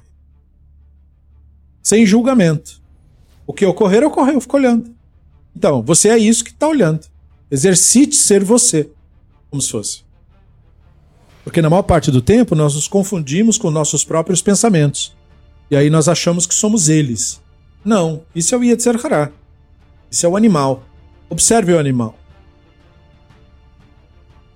O que você é? O que observa o animal. E o que é isso? Semelhança do Elohim. Percebeu? É complexo e ao mesmo tempo simples. Por quê? Porque é experimental, não é ideológico. Não há uma crença envolvida aqui. E não há nenhuma alegação para fora daqui, para fora do mundo, da concretude e da realidade. Então a visão racionalista aponta para algo que você experimenta diretamente. Nada fantasmagórico. Nem no Elohim, nem na Neshama, nem em lugar nenhum. Então vamos lá. Capítulo 3. Quero entender melhor qual foi o pecado cometido. Numa primeira observação, notei algo, fiquei bem pensativo. Ao comer o fruto proibido, o casal passou a conhecer o bem e o mal, dando a impressão de que seu intelecto recebeu uma atualização, usando aqui uma linguagem moderna. É. Mas daí me perguntei: se o intelecto é a imagem do Hashem, como isso seria possível. Então, ao pensar sobre isso, refleti mais um pouco sobre o texto. O ser humano já tinha esse intelecto antes de comer o fruto. De outro modo, não poderia receber uma ordem disso ser proibido. Porque você não dá a ordem de não comer alguma coisa para cachorro ou animal. Animal você adestra, treina. Né? Você faz alguma coisa negativa, pega uma buzina, se o cachorro for comer alguma coisa, você dá um. toca a buzina, ele assusta. Então faz como algumas pessoas fazem pega um bicho de pelúcia e aí finge que ele tá comendo alguma coisa e aí ele morre. Né, na, na, brincadeira. Aí o cachorro tá com aquilo na boca também, aí ele larga. Porque ele fala, bom, né? Então, assim, ele adestra. Mas não dá pra você verbalizar e dizer, né? Você tem que adestrar, é diferente o processo. Então ele já tinha intelecto, óbvio que tinha, porque senão não é Adão. Adão, na verdade, é o intelecto. Né? Assim, conhecer o bem e o mal na verdade, demonstra que o ser humano perdeu esse intelecto, exatamente. Porque bem e mal não é um conhecimento. Não existe isso na natureza. Não é um saber. Saber é o que é certo, o que é errado, o que é exato, o que não é exato, o que é medido, o que não é medido. Isso é conhecimento. Bem e mal não é, não é nada. É uma ficção. Entendeu? Uma ficção que distorce a nossa percepção das coisas. Como que vivendo somente de seus desejos, esquecendo-se do que é lógico, real, verdadeiro e natural. Mais do que isso, né? Porque, veja, não tem a ver com o desejo por si só. Aqui foi vendida uma ideia. Foi criado um problema fictício para vender uma ideia falsa. O problema, nós sabemos. O Nahash falou: vocês não podem comer nenhuma árvore. O que é isso? Isso é ser dissimulado. Está tentando criar um problema que não existe. Vocês estão sobre um regime muito duro, não, não pode comer nenhuma árvore. Não foi isso que foi dito? Então a personagem explica. Não, não é que ele não pode comer nenhuma árvore, só não pode comer desta árvore. E aí vem o que o Nahash fala. Não, é que vocês. É... Não é verdade que vocês vão morrer se comer esse fruto. O motivo de ter sido proibido é que ele sabe que se vocês comerem esse fruto, vocês serão como Elohim ele não quer. Então o que, que é isso? Lachonará. Por que isso é Lachonará? Em primeiro lugar, porque ele está dizendo que o fruto foi proibido para que eles não se tornassem Elohim. Isso é mentira, eles eram Elohim. O texto disse, eles são semelhança do Elohim. Então eles são Elohim também. Então, tornar-se Elohim não é um objetivo, porque ele já era Elohim. O Adam é Elohim no mundo. Percebe? Então, quando Nahash diz, ele falou isso é, para que vocês não virassem Elohim, isso é uma calúnia. Isso é Lachonará. Esse foi o pecado cometido. Você falou no começo. Qual foi o pecado cometido? Lachonará. Esse foi o pecado. Foi comer o fruto. O fruto foi consequência do Lachonará. O Lachonará foi a mentira de dizer ele proibiu isso para você não ser Elohim. Isso é uma mentira, porque ele já era Elohim. Não era por isso. Eles falaram por que que era. Nós somos proibidos disso para a gente não morrer. Isso é o que foi dito mesmo. Agora, de novo, não podemos esquecer: Adam é uma coisa, Adam e a Havá eram Adam. E tem o Isha e Isha, o, animal, o ser humano. O Hashem não disse que o Isha e Isha morreriam. Ele disse que o Adam morreria. O Adão que foi criado. O Adão não foi parido por um animal. Nenhum animal jamais pariu o Adão. Adão não existe na natureza. Adão é uma criação do Hashem. Existe na natureza é Isha e Isha. Esse só existe parido. Todo Isha e Isha é parido por outra Isha. Percebeu? O Hashem falou: vocês não vão comer desse fruto, senão vocês morrem. Vocês quem? O Adam morre. Aquele fruto mata o Adam, não mata o Isha Isha. Que fruto que mata o Adam? O conhecimento do bem e do mal. Por quê? Porque isso é falso. Então o que mata o Adam? O falso conhecimento. O Nahash disse o quê? Não é verdade que vocês vão morrer. Vocês serão como Elohim. Então quem está falando isso? A idolatria. Nahash é a representação da idolatria. É o Uraeu egípcio. É o símbolo do xamã poderoso. Controla a serpente. É o que a palavra alude em hebraico. Nahash, em hebraico, vem de um verbo. Lenahesh. Lenahesh quer dizer fazer simpatia, fazer encantamento. Fazer uma magia, impressionar alguém. Isso é Lenahesh. Disso vem a palavra Nahash, serpente, encantada. Então, é, a, o exemplo aqui é que isso é a idolatria. É o Yetzer Hará. O Yetzer Hará instiga o ser humano a essa ficção de que ele pode ter poderes, de que falta alguma coisa a ele. Não falta nada ao ser humano. Mas imaginar que falta alguma coisa faz você criar a narrativa de que. Então há uma luta entre o bem e o mal. E eu preciso atingir o bem, mas o mal me impede de atingir. Entende? É como você amarrar uma cenoura na frente de um cavalo nas próprias costas dele. Ele passa a vida toda perseguindo aquela cenoura sem nunca alcançar. Então o Nahash criou um problema imaginário. Vocês não são Elohim, vocês querem ser Elohim. Esse problema não existe. É a mesma coisa a religião dizer, você precisa aceitar nossa religião, porque senão você será condenado no julgamento. Não tem nenhum julgamento. Não, porque o Deus vai te destruir. Não vai, não tem que incomodar com você. Não, porque o pecado. Ele perdoa todo ano o pecado. O Yom Kippur é isso. Um perdão automático. Entende? Nessa narrativa não cabe isso. Por isso isso é associado ao Nahash. Bem e mal não é conhecimento, é opinião. Opinião não é conhecimento. Opinião é opinião. Eu acho que uma coisa é boa e você. Eu acho que essa mesma coisa que você acha que é má, eu acho que é boa. Ah, eu acho essa coisa que você acha boa, eu acho mal. Esse cheiro você acha bom? Eu acho horrível. E esse? Eu acho maravilhoso. Uma vez eu conheci um cara que tinha ânsia de vômito, literalmente, quando sentia cheiro de laranja, que é um dos cheiros mais gostosos que eu já senti na minha vida né? Uma laranja fresquinha sendo feita no, naquelas máquinas de fazer suco. Sabe aquele cheiro gostoso de laranja, né? Gostoso, eu acho maravilhoso. Esse meu amigo passava mal mesmo, como se estivesse sentindo o cheiro de um cadáver podre sendo aberto. É bom para mim, é mal para ele. Isso é uma opinião. Tem alguma coisa que ver com a fruta? Não. A fruta é boa ou má? Não. Então, bem e mal não existe. Não existe isso daí. Existe correto, incorreto, verdadeiro, falso. Isso existe. Então, o Adam perdeu essa capacidade. Porque quando você substitui, quando você aceita o bem e o mal, você perde a capacidade de julgar a realidade devidamente. Quando você aceita a narrativa de bem e mal, você perde a outra capacidade. É isso que o texto está dizendo. E aí o Adam em você, a consciência em você, morre. Por quê? Porque você entra no mundo narrativo, no mundo fictício, no mundo assombrado por demônios, no mundo aonde você luta contra o mal. Essa luta não existe. A quem pertence a luta contra o mal? Ao Elohim. Lembra que nós falamos que é atribuída ao Elohim? Entendeu? Porque essas coisas existem só na dimensão do abstrato. Pertence ao Elohim isso daí. Não pertence a nós. Bem e mal não existe. Assim, conhecer o bem e o mal, na verdade, demonstra que o ser humano perdeu esse intelecto. Isso mesmo.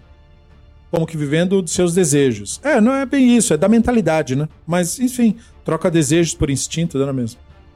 É que ali não é questão de desejar a fruta. É desejar ser Elohim, que essa foi a promessa. Coma isso para ser Elohim. O ser humano não precisa desejar ser Elohim porque ele é Elohim. Adam é isso, um manifesto de Elohim, a semelhança de Elohim no mundo. Desejo e cobiça do fruto. Não é desejo nem cobiça nesse sentido. Agora que se associou a palavra cobiça com a palavra desejo, não é esse desejo. Mas sim, a característica de você se identificar, transferir sua identidade para um objeto, é uma característica da mentalidade. Você pode associar isso ao Yetzer Hará. Transferir-se para um objeto, transferir-se para uma pessoa. Sim, a mentalidade faz isso. A consciência que somos não faz, ela observa esse fenômeno acontecer. Na medida em que a, a, aquilo que somos, o Adam, observa esse fenômeno acontecer, esse fenômeno não tem mais poder sobre ele. Ele só tem poder na sua inconsciência, quando você não está vendo isso acontecer. Aí você atua isso como se fosse você. A partir dessa inclinação, o ser humano deixa de avaliar o que é verdade ou não e passa a avaliar as coisas como bem e mal. Exatamente isso. É assim que Maimonides ensina no Guia dos Perplexos. Você deixa de ver as coisas como elas são. Entende? Tem coisa que prejudica. Mas o que prejudica não é mal. Como uma cobra peçonhenta. Extremamente perigosa. Ela mata. Mas ela não é má. Mas ela mata. Entendeu? Ela faz uma coisa que a gente não quer que ela faça mas ela não é má. Ela não é o mal. O veneno dela também não é o mal. Pelo contrário, do veneno dela se faz remédio. Então não é o mal, nem a cobra, nem o veneno, nem nada disso. Mas quando você julga as coisas pelo bem e o mal, a serpente agora é o mal, percebeu? Ela não é o mal. É o ser humano que perde essa noção, porque ele perde, ele deixa de ser Adão. Quando você absorve a ideia de bem e mal, o Adão em você morre. Você vira o Ishi e Isha, o animal mesmo. Aí você não entende mais a narrativa.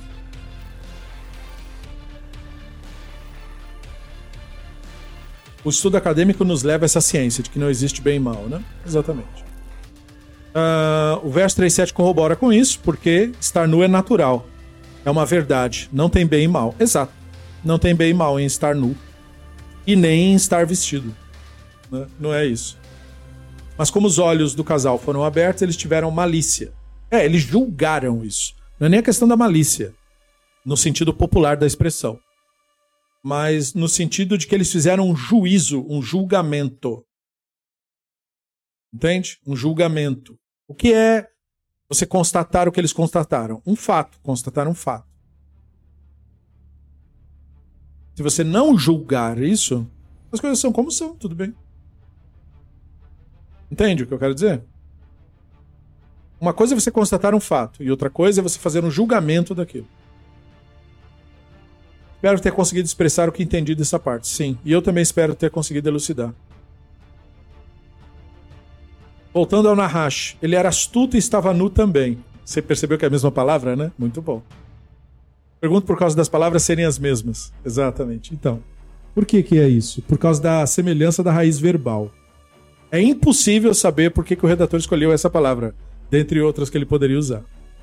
Mas o que acontece? Existe um verbo em hebraico que é learot. Learot é da onde vem essa palavra, arum. Learot quer dizer desnudar, quer dizer descobrir, mas também quer dizer derramar, verter. E também quer dizer desejar. Desejar sexualmente, também quer dizer isso também quer dizer assolar, também quer dizer ligar, amarrar, né, uma coisa na outra. Também quer dizer unir e também quer dizer transfundir. No mesmo verbo. Entendeu? Então esse é um problema. Porque arum, olha só, que quer dizer esperto, astuto, sagaz, também quer dizer um empilhado de alguma coisa, um amontoado de alguma coisa. Por quê? Quando você vê um montão de pedra empilhada, Se você estiver na natureza e alguém pilhou um monte de pedra, você não sabe se está firme ou se não está, você anda em torno disso meio cismado. Será que vai cair esse negócio? Sabe essa sensação? Você fica meio assim, será? Então, essa sensação é a sensação da palavra arum, de uma pessoa é, quando fala que ela é astuta. Não é astuta no sentido que eu estou admirando ela. É astuto no sentido, será que ele vai fazer alguma coisa comigo? Será que eu desconfio dessa pessoa? É nesse sentido de astúcia. Não astuto no sentido, estou fazendo um elogio para suas capacidades intelectivas. Entendeu? Tá passando uma sensação assim de insegurança para mim. O que será que esse cara vai fazer? Por quê? Porque esse cara é esperto, ele fica esperto com ele. Percebeu esse tipo de ideia? É isso que a palavra arum quer dizer. E olha que curioso, escrito exatamente da mesma forma. Mas em vez de falar arum, você falar erum.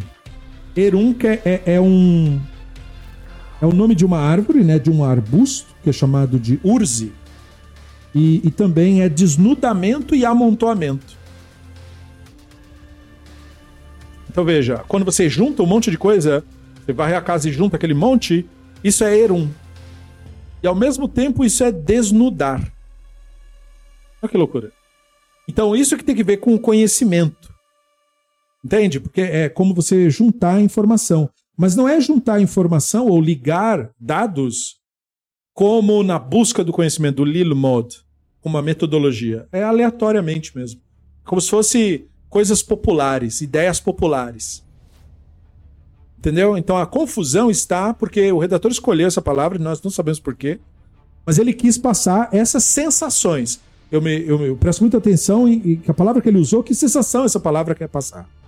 Entendeu? Então é, é uma sensação de. Estou um pouco desconfortável. Por quê? Porque eu não sei o que esperar dessa pessoa. Como eu estou eh, perto de uma pilha de alguma coisa que eu não sei se vai cair ou se não vai cair esse negócio. Deixa eu passar longe disso aqui, eu não sei o que é isso.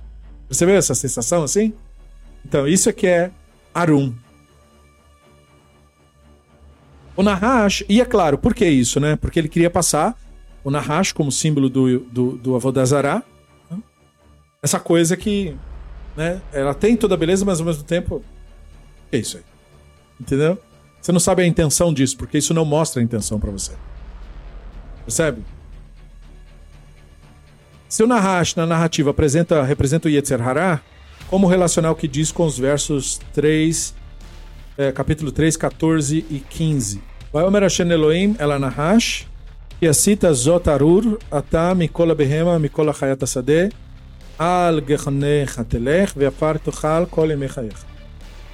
ואיבה אשית בניך ובין האישה ובין זרעך ובין זרע, וישופך ראש, ואתה תשופנו Akev. Um texto, um poema, né? Claramente um poema. Então você fala assim: se a Nahash representa o Yetzer Hará, como relacionar ao que diz com ele? Pelo seguinte: Nahash representa a idolatria, o Avodazará, as narrativas que competiam com essa narrativa. A narrativa do Hashem versus a narrativa do Nahash, do encantamento. Certo? De todos os conceitos adversários à ideia dos Yehudaítas do que eles estavam criando ali, da narrativa que eles estavam criando. O texto diz Vaiomer Hashem Elohim. Então, de novo, agora nós entramos na dimensão do Elohim. Não é mais a dimensão das pessoas. Ela Nahash. Então veja, um decreto do Hashem Elohim, depois da história do desvio, sobre a idolatria. Vaiomer Hashem Elohim. Ela Nahash. O Hashem Elohim disse para o Nahash. Então nós estamos na dimensão do Hashem Elohim aqui. E a Zó, por que você fez isso? Arur tá mikola behemo mikola hayata sade. Então você é Arur, você é maldito, de todo Behema, de todo Hayata Sade. Behema são todos os animais domesticados. Hayata Sade, todos os animais selvagens. Então aqui é uma, uma um eufemismo para toda a natureza. A idolatria aqui está relacionada com aquilo que tem o poder da natureza. O principal poder da idolatria e das religiões da antiguidade em geral era a manipulação dos poderes da natureza, principalmente dos animais. Então, Arur ta mikola behemo mikola hayata sade. Al gehonecha telech, você vai caminhar sobre o seu gihon, e aí o gihon é o nome dessa parte que pode chamar barriga, estômago, ventre, entendeu? Toda essa parte frontal aqui é Gehon, Gehonecha. Então você vai andar no seu Gehon. Então veja, vai andar prostrado. Veafar tuhal. E vai comer afar. Comer pó. Kole Todos os dias da tua vida. Nós sabemos, portanto, que isso não é uma cobra. Porque uma cobra pode ser descrita por nós como andando sobre a barriga. Mas ela não tem tronco para ter barriga. Mas tudo bem. Como se fosse andando sobre uma barriga. Mas cobra não come pó. Cobra come roedores, come carne. E só pode ser carne fresca. E o bicho geralmente está morto por si só. Cobra não come. Cobra só come o que ela mesma mata. Está fresco. Né? Então tem todo um processo para quem cuida de cobra em cativeiro, como ele alimentar a cobra, porque ele tem que passar para ela a impressão de que aquilo está fresco. Né? Se compra um alimento especificamente dado, ou mesmo tem pessoas que dão coisas vivas para ela comer. Né? Então, isso não é a serpente da natureza. Isso é o Nahash, o símbolo do Avodazará. Aqui o que é amaldiçoado são os poderes que o Avodazará tinha. Né? No caso, os poderes que o Avodazará alega ter. Poder sobre Berrema, sobre os animais domésticos. A ideia do culto da Vodazará é para os teus animais serem férteis, culto de fertilidade, para não ter doença nos teus animais. Então, teus animais do campo serem protegidos de predadores. Então, Mikol Behema, Mikol Hayatasade. E agora, sobre o próprio Avodazará, ou seja, sobre tudo aquilo, todo aquele, toda aquela que se envolve com a Avodazará. Al Gehonecha Teler você vai ao seu centro, seu caminho, o seu teler, sua alahá, é centrada no seu guerroner, no seu próprio estômago. Esse é o seu caminho, seu próprio estômago, satisfação dos próprios desejos. E o que, que você consegue? Afar. Afar tuhal kol O desejo da mentalidade do Yetzer Hará, do instinto, nunca satisfaz. Se você anseia por um objeto, quando você o obtém, você quer outro. Quando você obtém, você quer outro. Quando você obtém, você quer outro. É o sistema capitalista. Ele vai consumindo, consumindo, consumindo. Até o quê? Até destruir tudo. Até não sobrar mais nada, até ele se autodestruir. Não tem um regulamento, não tem uma inteligência. É consumir por consumir, é destruir por destruir. Até não acabar mais. Quanto que nós vamos consumir o petróleo? Até não sobrar mais nada. Até poluir tudo, até destruir tudo. Não há um regulamento. Não há um objetivo benéfico para ser atingido. É o consumo pelo consumo. Até a morte. Percebeu? Então, o Guerroneja tem a ver com o Afar. Como você anda pelo ventre, pelo desejo, pelo instinto, você nunca se satisfaz. Afar tuhal kol Essa é a descrição poética do que os, os Erudaítas viam como o Avodazará. Avodazará é isso. Essa tradição é centrada no quê? Na celebração dos eventos da vida, não da celebração do controle da natureza, por exemplo. Não é a celebração de que você tem poderes para fazer nada. Isso aí surge no judaísmo no período do misticismo, por exemplo. A Kabbalah do dinheiro, a Kabbalah do amor. Vem aprender como ter poderes. Mas essa não é a tradição dos rabinos. Os rabinos não ensinavam ninguém a ter poderes. Os rabinos ensinavam as pessoas a ter reverência para com a vida, para com a natureza. Celebrar a vida. Celebrar no Shabat, celebrar na refeição, celebrar na tua vida, na tua família. Vida é uma coisa para ser celebrada, fazer festa em relação a isso. Mas aqui no Avodazará não é assim. É satisfação do Guerroneja. Você vai caminhar sobre o seu Guerroneja. Vai buscar sempre a satisfação do seu desejo. E nunca vai conseguir. A farto hal kolimechayer. E aí a pessoa quer achar que isso aqui é a cobra mesmo, né? então quando você lê isso como a cobra, né? ou seja, você quer literalizar o poema, o Ibn Ezra fez um comentário interessante. Então, se você literalizasse esse poema, a, a Nahash foi amaldiçoada com o quê? O Ibn Ezra comenta. A Nahash foi amaldiçoada com uma vida curta, porque ninguém vive muito comendo pó. Nenhum animal come pó, literalmente, né? Então é claro que se ela foi amaldiçoada para comer pó, pouco depois, semanas depois disso, ela morreu. Porque qual que é o sentido disso? Sentido nenhum. Só para deixar claro. Porque, entende? No, no, na anatomia de uma serpente, essa, essa descrição não faz sentido. Porque não estava pensando numa serpente aqui, estava pensando no idólatra. E não é assim, ninguém tá falando de anatomia de ofídeos aqui. Tem gente que é chatinha e quer também brincar com isso, falar o negócio das patas e tal. Não está falando de cobra. Né? Obviamente devia ser isso desde o começo, porque essa cobra estava falando. Né? Enfim. E, e, olha só o que, como que o Sforno entendeu isso mesmo. Então, Arura Tamikol, ele comenta. O Nahash foi condenado por obter as suas experiências e a satisfação dos seus desejos com grande dor e falta de prazer em relação a todas as criaturas. Ou seja, foi amaldiçoado com sofrimento. Então, essa, esse estilo de vida da idolatria é um estilo de vida que gera sofrimento. Percebeu? Então, a ilustração da cena ela está dificultando, como se fosse para um ser que não fizesse isso, a busca do seu sustento normal. Né? O comer o pó não sustenta, e você andar arrastando a barriga não sustenta. Você ficar com o peito para o chão não sustenta, não, não favorece você na sua busca né, pelo seu alimento. E aí ele faz um comentário extra. No Talmud, no Tratado de Kiddushim, fala assim: Você jamais viu um animal ou pássaro né, vivendo a forma que vê, né, praticando sua vocação, mas encontrar aquilo, né, o seu sustento, sem dor e o sofrimento? Ou seja, sem dificuldade, no caso. Né? Então eles falam assim: essa é a maldição do Nahash.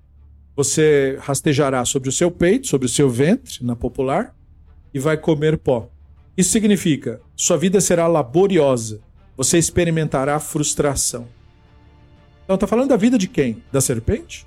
Do animal? Do ofídio? Não. Está falando da nossa vida. Então aqui está sendo amaldiçoado o idólatra.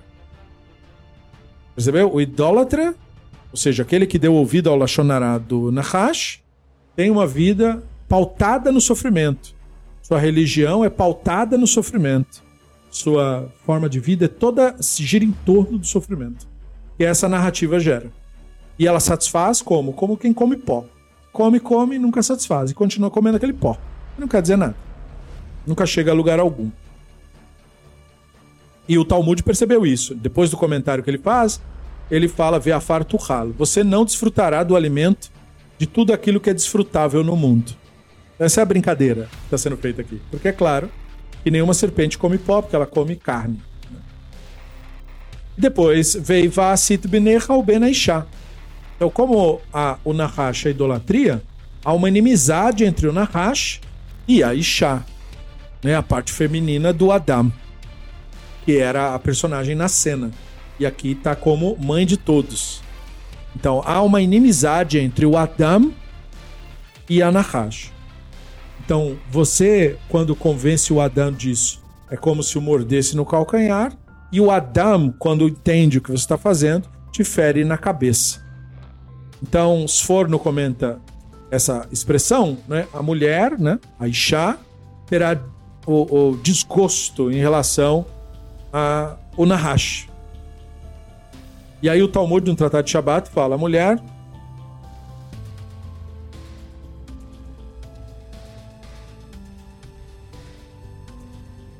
Nossa, isso é uma bobagem.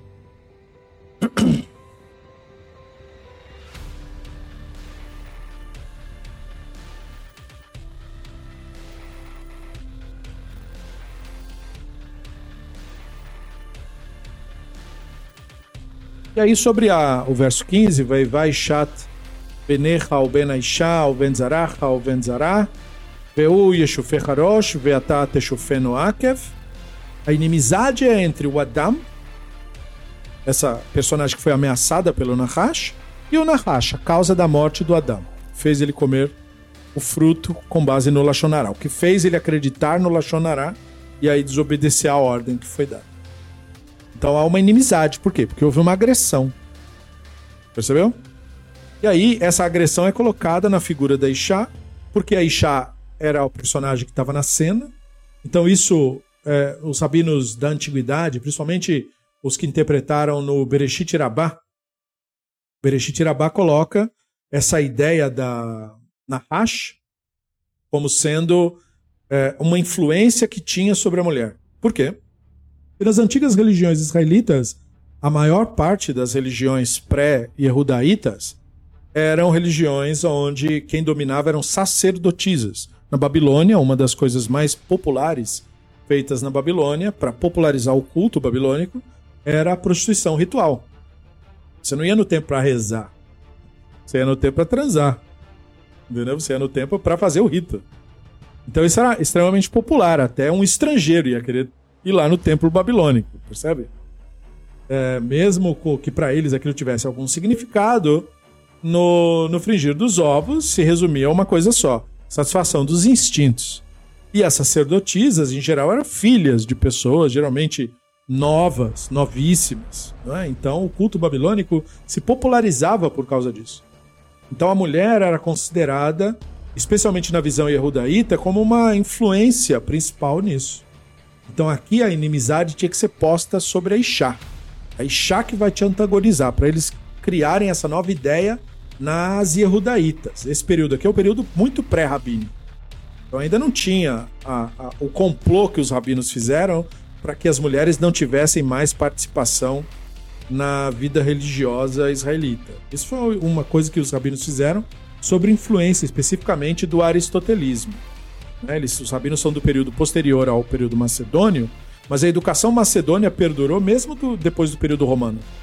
A ideologia de Aristóteles. Né? Então, e Aristóteles era um cara que colocava a mulher para escanteio. O principal responsável por espalhar as ideologias que se transformaram no machismo vem de Aristóteles. Né? Então esse período é antes de Aristóteles, antes de todo mundo. Né? Tinha uma certa influência grega, mas não exclusivamente de Aristóteles. Então o que se percebe é que a Ixá aqui é colocada como aquela que vai antagonizar. Né? Entende? Porque a Ixá é o Adão nessa narrativa, vamos lembrar. Né? O Adão não é o homem. Ah, o Adão e a Havá são eles. Só que perceba uma coisa, né? A inimizade agora é com a Ixá. Ah, por quê? Porque a Havá se tornou Ixá depois que comeu o fruto. Ela voltou a ser o animal. Esse animal quer voltar a ser Havá. Esse animal quer voltar a ser Adam. Então a inimizade é entre a Ixá e o Nahash. Para que o Nahash não consiga mais manter a Ixá nesse estado de morte.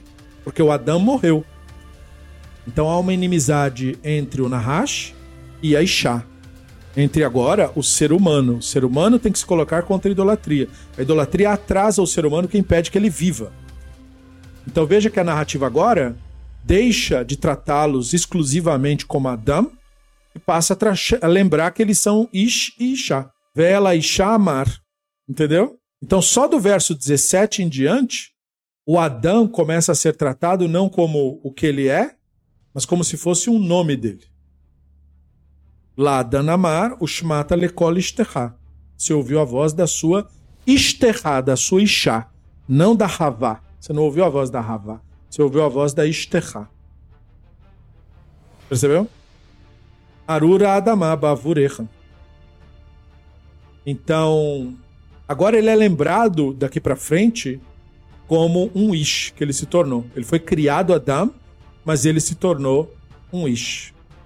Ele se tornou menor do que o que ele era antes, entendeu? Então, ele sempre tem essa lembrança de que ele é Adam, mas ele se tornou um Ish. Então, veja, no capítulo 4, né?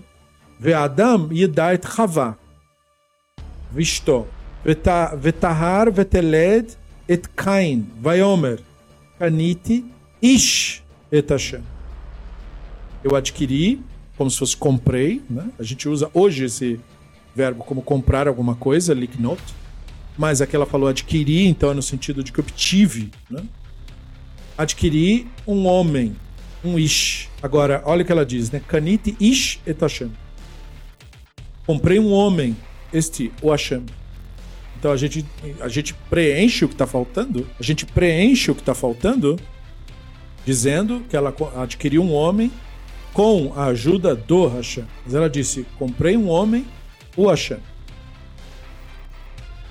Então isso é uma coisa muito bizarra que o texto está falando.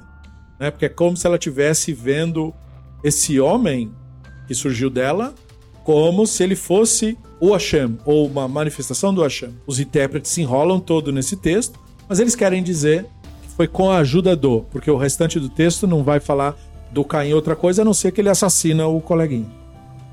Então veja, ela já não tinha mais a visão das coisas. Ela já não sabe mais quem é o Elohim, ela não sabe mais quem é o Hashem, ela não sabe mais nada. Certo? Porque ela falou isso, a narrativa tende a dizer que isso é uma coisa positiva, mas na verdade não. Então, a partir desse momento, começa a saga do homem comum, do homem ignorante que não percebe o Hashem. A vida dele é cercada de violência, cercada de sofrimento, e só quando ele começa a ouvir de novo a voz do Hashem é que ele começa a compreender novamente e tentar fazer o seu caminho de volta para o Éden. Então, é por isso. Né? O Yetzer Hará tem a ver com o Avodazará, que tem a ver com o Nahash. E aí há uma inimizade entre o homem e o Avodazará. Ou seja, essa história que nos afasta da realidade. Essa história que nos afasta de nós mesmos. Porque ela causa sofrimento, é por isso que há essa inimizade. Por isso o morder, um morde o outro. Um pisa no outro, um morde o outro. Ishá recebe o título de Havá. Uhum. Essa palavra em hebraico significa mãe de todo ser humano mesmo. Então, Havá vem de Rai e o Vá é como quem dá alguma coisa. Então, Havá é como doadora de vida, ou dá vida. Mas é, sem especificar qual vida. Então pode ser qualquer uma. Por isso, não é mãe de todo ser vivo, é mãe de toda a vida, mãe da vida, como se fosse. Por que foi necessário mudar seu nome na narrativa? Porque a narrativa trabalha com os nomes, com as palavras. O Isha, Isha vira Adam e Havá dentro da narrativa. Percebeu? o, o também é um termo. Entende? É um, é um, a narrativa trabalha com as palavras, joga com as palavras. Entende o que eu quero dizer? O Caim chama Caim porque a mãe falou Canite. Entende? Ele é o que adquire. Ele é o adquirido. E é por isso que ele mata. Porque é isso que o desejo de adquirir faz, faz matar. O Avel, Avel some na narrativa, morre em seguida. Então ele é Revel. Entendeu? Avel, Revel, Revel quer dizer não serve para nada, inútil. Percebe isso? Então a narrativa trabalha com, a, com o jogo de palavras. São símbolos. São personagens que ganham significado dentro da narrativa. Então é muito importante. Estaria representando um ponto de divisão na narrativa? Sim, a Havá, o Adam, é a divisão do Ish e da Isha. Pois eles morrem, né? E aí se tornam o Adam, que é Ish, e a Isha, que é Isha. Ela eh, deixa de ser chamada de Havá, pelo nome dela, e ela é só Isha mesmo. Ela desaparece, ela morre, percebeu? Por isso a inimizade dela com o Nahash, estabelecida. Ela tem a principal responsabilidade disso, como se fosse. No verso 3:21, o que ação de fazer vestes de pele cobrir o casal quer significar? Quem veste de pele é o Elohim. Então o texto, esse texto, aliás, é a continuação do final do 2, né? Ou seja, o capítulo 3 é uma adição textual. O texto que termina no 2:25 vai Rishneichen Arumin, Adan Veisto, Velo Itboshashu, né, os dois estavam nus e não se vergonhavam. Continuação desse verso é depois da história do Nahash.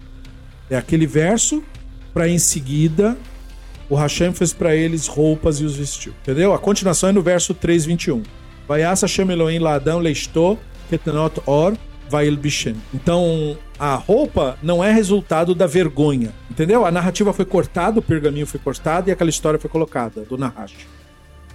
Mas era: o homem e a sua mulher estavam nus e não se envergonhavam. O Hashem Elohim fez roupas de pele e os vestiu. Portanto, eles não se vestiram porque se envergonharam. Eles se vestiram porque o Hashem Elohim fez isso. E o Hashem Elohim é a Neshama, é a consciência que somos. O que faz o Adam se vestir? Consciência que somos. Não é necessariamente vergonha de estar nus. Não é isso que faz se vestir. É a necessidade da natureza que faz isso. Como no Brasil, devido à alta temperatura na região que vivem, indígenas vivem nus, mas no norte do, do, dos Estados Unidos, onde a temperatura é fria, indígenas têm tradição de vestimentas. Então, o que fez eles vestirem? O ambiente.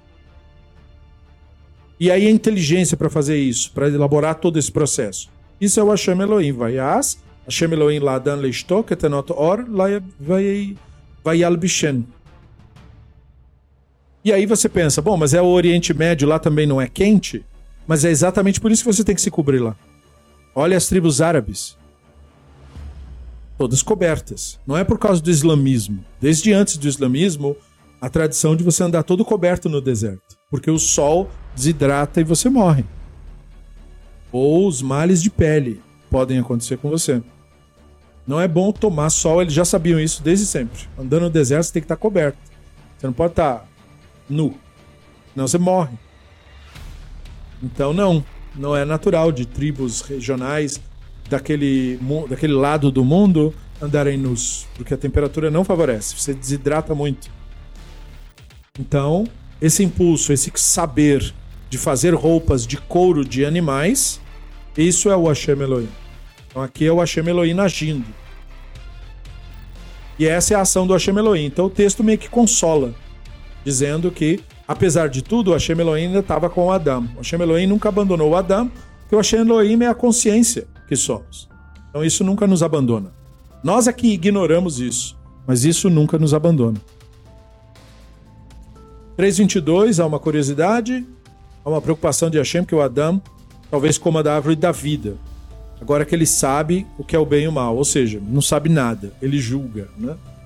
É possível ter o conhecimento do bem e mal e ainda comer o fruto que dá a vida a perder de vista? Sim. É o que acontece hoje com o sistema religioso. O fruto da árvore da vida é o conhecimento da Torá, conhecimento do que constitui uma sociedade, de que a nossa sociedade é feita das histórias que nós criamos. Esse é o conhecimento da vida. A vida do Adão, percebe? A vida é perpétua. Isso pode ser acessado junto com o conhecimento do conhecimento do bem e do mal, que é o que cria a religião que nós temos.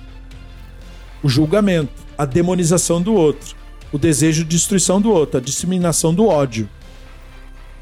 Então, isso que o Hashem Elohim falou, vamos impedir que isso aconteça aqui, isso é um perigo real, tá correto. É isso mesmo que acaba acontecendo.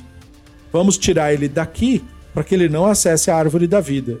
Por que ele não poderia acessar? Porque ele está julgando as coisas pelo bem e mal. E isso não se deve fazer. Isso cria um problema.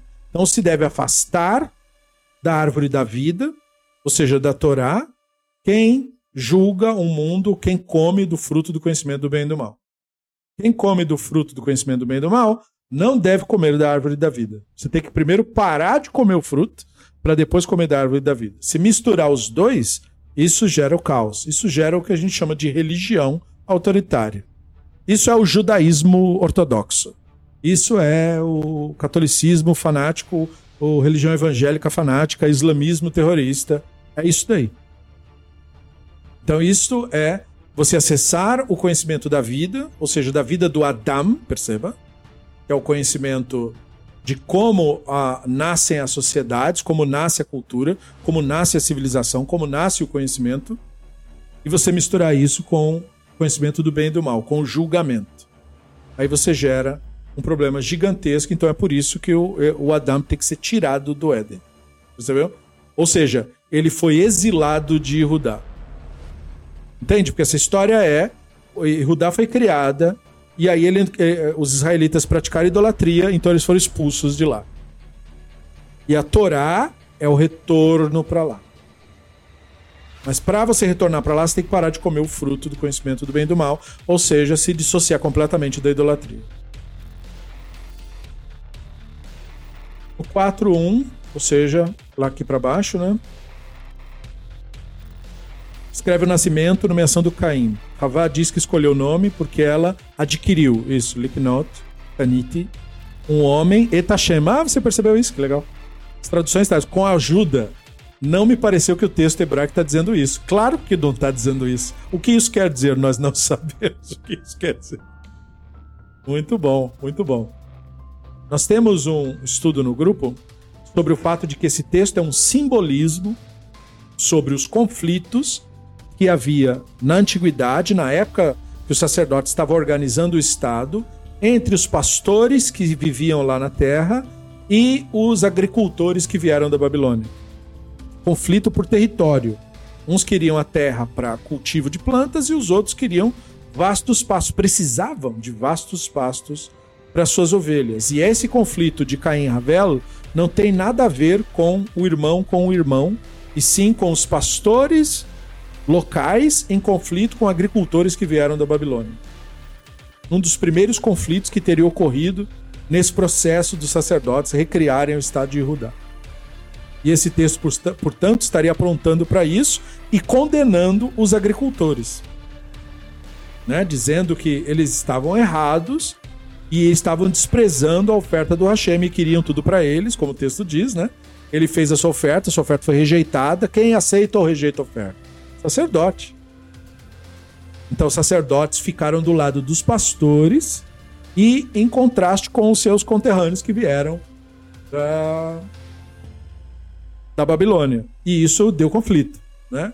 Pastores, né? O, o Caim mata o Abel, ou seja, houve uma guerra, possivelmente um conflito que está mascarado na história, e o Caim acabou levando a melhor, embora tenha sido amaldiçoado. E aí isso foi plasmado no, na história do irmão que mata o irmão, percebeu? O imigrante retornado do exílio acaba matando pessoas que estavam lá para poder se estabelecer no local. E isso o sacerdote conta como uma história de alguém amaldiçoado que derramou o sangue do inocente no chão e que recebe uma maldição do sacerdote por causa disso. Então perceba que a coisa parece ser muito mais profunda do que o que pareceu num primeiro princípio.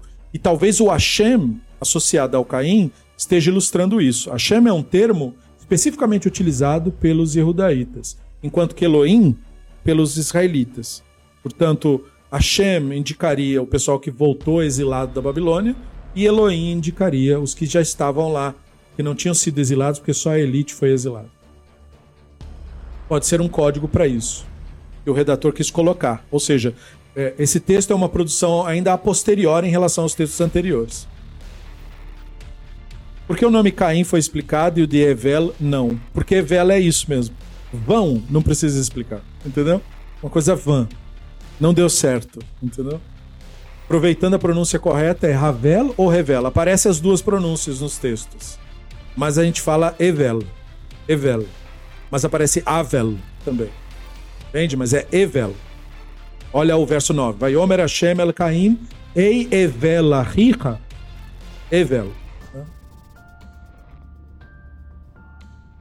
Outra pergunta. Por que é descrito ou por que foi necessário escrever Evel tornou-se pastor de ovelha e Caim lavrador do sol? Esse detalhe é pertinente? Sim, se você entendeu o que nós elucidamos aqui. Não é criação, Existem estudos acadêmicos que apontam para esses conflitos na época. Né? Entendeu? O texto é um símbolo de conflitos. Porque a narrativa precisava ter um assassinato por causa dos conflitos entre os imigrantes, né, os retornados do exílio e os povos que os grupos que já estavam lá, para indicar que houve conflito na reconstrução de Jerusalém, um conflito que foi mascarado e que foi perpetuado na memória por meio desses símbolos. Não queriam falar sobre isso, alguém, algum redator sacerdotal, não queria que aquilo fosse esquecido, mas se ele dissesse claramente o que aconteceu, não iam registrar, então ele inventou uma história do conflito dos irmãos e da maldição sobre o irmão que matou o colega. E isso passou despercebido em gerações posteriores. No 4.19 é curioso o fato da narrativa dizer que Lemer tomou duas esposas. Por que é curioso? Isso era muito comum. Duas, quatro. Até 10 esposas eles tinham. Aquilo lá dito no 2.24, se tornar uma só carne, já não se aplica mais aqui. Aplica assim: se tornar uma só carne não quer dizer ter uma esposa só. Se tornar uma só carne quer dizer ter um filho. Quando você tem um filho, o seu filho é uma só carne. Porque você e a sua mulher estão nele. Aquele filho é uma só carne. Então, o homem se unirá à sua mulher e se tornarão uma só carne. Quer dizer, terão um filho. Não é os dois que são uma só carne. É o filho que é uma só carne. Ele é sua carne e a carne da sua mulher. Sua união com seus filhos não é pelo seu sangue, é pela sua carne e seus ossos. A carne dos seus filhos é a sua carne e a carne da sua mulher. Percebeu? Lembra quando o Seferechá lamenta a morte das pessoas em Jerusalém? As mulheres comeram a sua própria carne, seus filhos. Entendeu? Então, isso por toda a tradição, essa é a linguagem. Então, se tornar uma só carne não é ter uma mulher, casar-se, não é isso. Ter um filho. Então, se você tiver mais de uma mulher, você vai se tornar uma só carne com todas essas mulheres, tendo um filho com cada uma delas. Se uma pessoa casou e separou e casou com outra, ele se tornou uma só carne com pessoas diferentes. Ter um filho é se tornar uma só carne. Como a narrativa teoricamente nesta fonte, por um lado, indica certa igualdade entre o Ixixá e por outro submeste a Ixá como propriedade do Ish. Por dois problemas. O problema de como uh, o sacerdote aqui está contando o impacto de você ter aceito o Avodazará. Toda essa desigualdade entre o relacionamento das pessoas, ele está dizendo, existe porque você deu ouvidos ao Nahash e aceitou o Avodazará. O Avodazará que cria essa questão da dominação. Então, a Ixá é a que deve afastar de si o Avodazará. Porque ele colocava a responsabilidade na Ixá, na mulher. Porque nas religiões anteriores, na religião babilônica, é a mulher que era a sacerdotisa principal, a prostituta ritual. Por isso o Avodazará é a prostituição. Vocês se prostituíram com outros Elohim. Prostituição. Vocês foram lá no culto sacerdotal. Percebeu? Então, se você vai, você vai por causa da mulher. Então era uma maneira de incutir na cabeça das mulheres erudaitas que era, digamos assim, a grande responsabilidade delas afastar o Avodazará da terra, porque o Avodazará entrava por causa da mulher, como se fosse. Essa era a ideologia que eles respiravam naquela época, reflexo direto da cultura babilônica. Então, eles eram subordinados da Babilônia, mas queriam afastar a influência da Babilônia da região. E uma das formas de fazer isso é tirar as mulheres como sacerdotisas. Percebeu? E é claro, você comenta, é, submete a Ixá como propriedade do Ish, isso não tem absolutamente nenhuma relação com essa história em particular. A mulher era considerada propriedade na Babilônia, a mulher era considerada propriedade no Egito, a mulher era considerada propriedade na Síria. Desde que a civilização humana começou, o homem fazia guerra e adquiria coisas, e uma dessas coisas eram as mulheres. A mulher era posse, e continuou sendo assim por milênios depois disso. Depois, curioso também a descrição do nome dos filhos das duas esposas do Lemer. Profissão, arte, eles foram os ancestrais. Menos é claro na Amá. Por que suas profissões são indicadas aqui? Elas acrescentam ao entendimento da narrativa.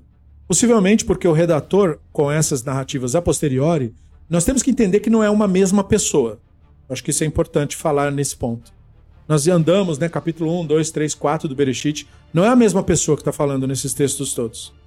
O cara que escreveu a história do Nahash não é o mesmo que escreveu a história que veio antes e depois. Não falei que o pergaminho foi cortado? Então, o pergaminho foi cortado. Quem escreveu a história antes e depois não é o mesmo que colocou a história do Nahash ali.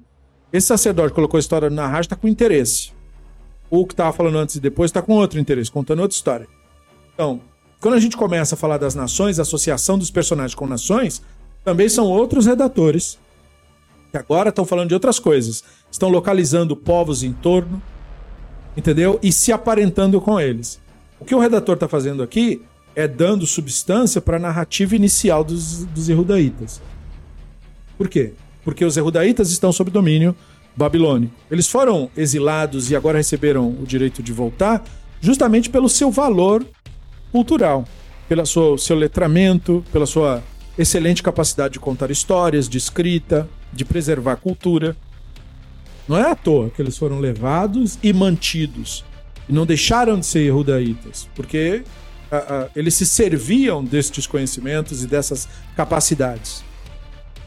Entende? Uma das principais funções na antiguidade, entre reis e impérios, era contar histórias ser capaz de criar narrativas, elaborar a sabedoria, né? O ouvir a sabedoria, entende esse tipo de coisa? De palestrar coisas e encantar o público através do que você está falando. Isso era um talento erudita. De fato. Não é à toa. Eles não foram chamados para Babilônia para ficar sentado lá o dia inteiro sem fazer nada. O estudo, capacidade de elaborar histórias, tudo isso fazia parte da cultura deles. E essa cultura era apreciada, era valorizada. Entende? A cultura do que formaria mais tarde o sábio, o dedicado aos livros, o que sabe responder as perguntas dos antigos pergaminhos, esse tipo de coisa. Então, na medida em que você recria toda essa história, eles precisavam mostrar dentro da cultura babilônica a relevância dos Yehudaítas nesse processo todo. Então, eles criam uma história em que há uma ancestralidade comum entre os povos. E nós não somos inimigos ancestrais. Não, nós somos irmãos. E aí eles começam, porque existem habilidades dos babilônicos que os Yehudaítas não tinham. E uma dessas é o profundo conhecimento de fundição. As armaduras persas, as armaduras eh, babilônicas eram artefatos de arte, famosos, imitados por outros povos também. Então, isso era algo que eles colocavam como fazendo parte dessa tábua das nações, para dizer sim, o, o ancestral disso era tal e tal personagem. E nós sabemos que ele era um ancestral daqueles, ou seja, um ser humano desenvolveu esse conhecimento e passou para os demais. Essa era a ideia que eles queriam passar. E nós sabemos quem ele foi. Isso é, cria um senso de irmandade, um senso de continuidade. Entende? Depois, os, o que, que os dizeres do Lamer significam? Na narrativa, obviamente, eu entendi. Os versos dispostos graficamente como se fosse uma poesia. É uma poesia. Os dois versículos são um texto poético? Sim, inegavelmente. Está no pergaminho como poético. Né? Qual é a ideia da poesia do Lemer? Fazer um prelúdio na narrativa, não é o Lemer que está falando agora, é o redator que colocou o poema, da questão da morte na inundação. Agora eles estão fazendo uma amarra da narrativa com a morte na inundação. Matei um homem por contundi-lo e outro por feri-lo, tal, tal, Se ele for ferido 70 vezes, o outro será ferido 70 vezes 7. Essa brincadeira funciona dentro da narrativa. Porque o cálculo que ele faz dá na geração da inundação. Os descendentes de Lamer morrem na inundação. E se enriquece a história para dizer que a inundação ocorreu por causa das maldades que as pessoas faziam. Então, tinha a narrativa da inundação, uma narrativa absolutamente obrigatória na Babilônia, sinal de que você tem o um mínimo de educação, entendeu? Que era uma narrativa antiquíssima e inquestionada. E aí os hebreus então pegam essa narrativa, só que contam diferente. Na primeira versão da narrativa, os deuses não conseguem dormir e matam todo mundo. Na segunda versão das narrativas, os deuses estão de mau humor e matam todo mundo. Nessa versão da narrativa, os deuses não gostam de injustiça e maldade no mundo. É por isso que eles matam todo mundo. Não podia questionar se eles matam todo mundo. Isso não era questionável. Vem uma inundação, ou seja, a natureza mata todo mundo. Esse não é o problema. Ah, mas o Deus, assim, se nós estamos falando uma linguagem moderna, né?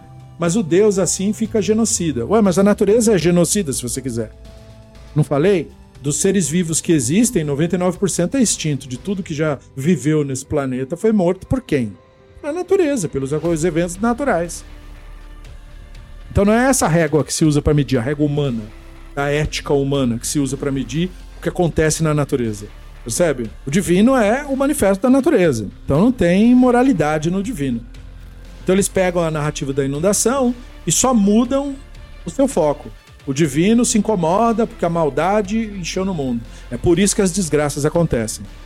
Então, o que, que eles queriam passar como mensagem para os Yehudaítas nessa nova nação? Temos que construir uma civilização onde o roubo não aconteça, onde o assassinato não aconteça. Temos que tentar chegar lá.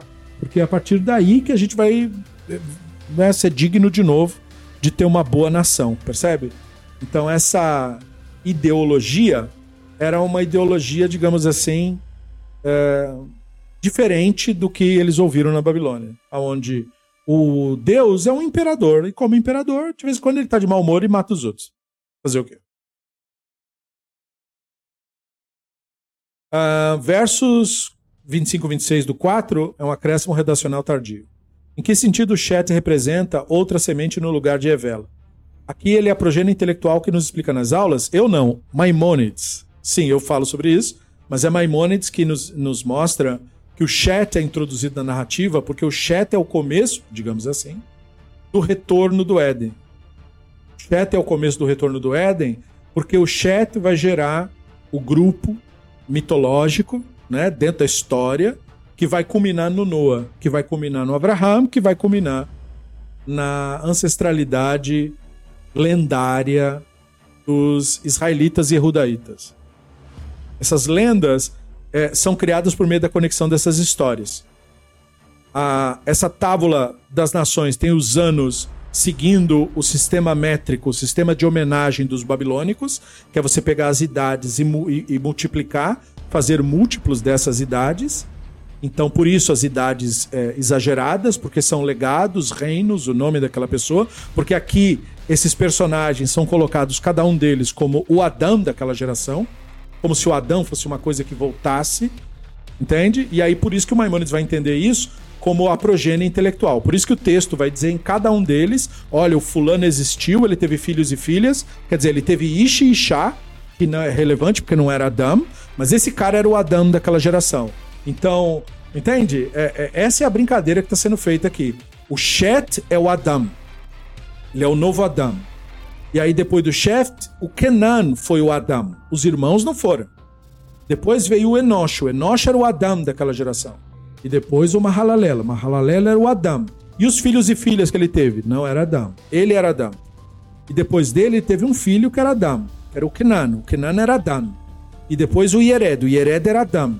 Os outros não eram, os irmãos dele não eram Adão. Ele era Adão. Entende? E depois disso, o Yared era Adão. E o Enosh era Adão. E aí o Metushelah era Adão. E o Metushelah teve o Hanor.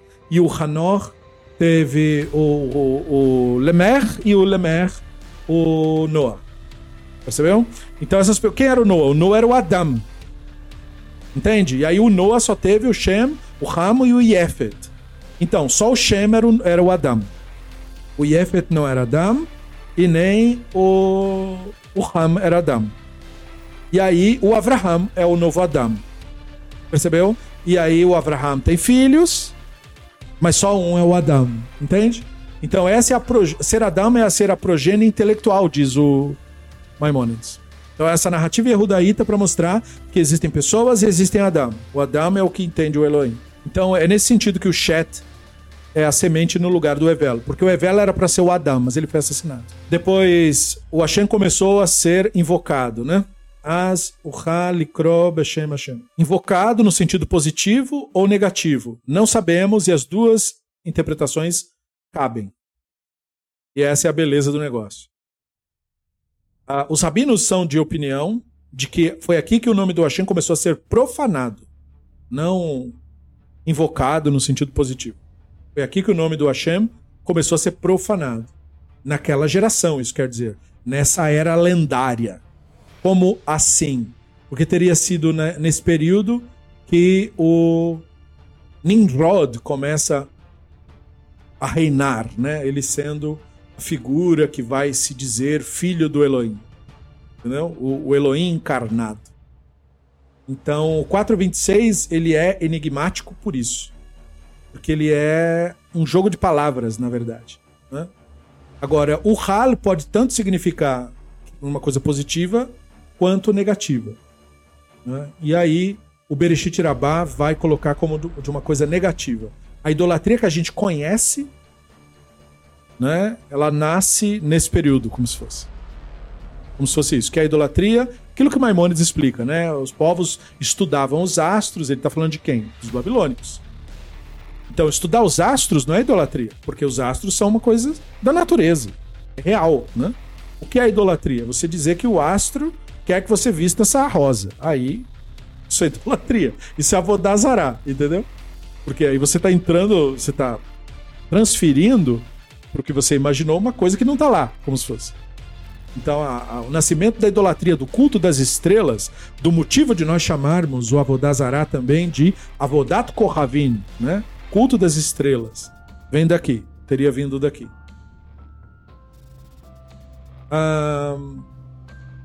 Lendo a genealogia do Chet na sexta linha, percebi que ela é muito parecida com a genealogia anteriormente do Caim. Como a descrição da genealogia do Chet pertence à fonte sacerdotal, é possível que eles tenham feito esse paralelo redacional? É sabido o motivo para isso? Não é sabido o motivo para isso. Nós não sabemos o motivo disso. Por que, que eles criaram esse paralelo?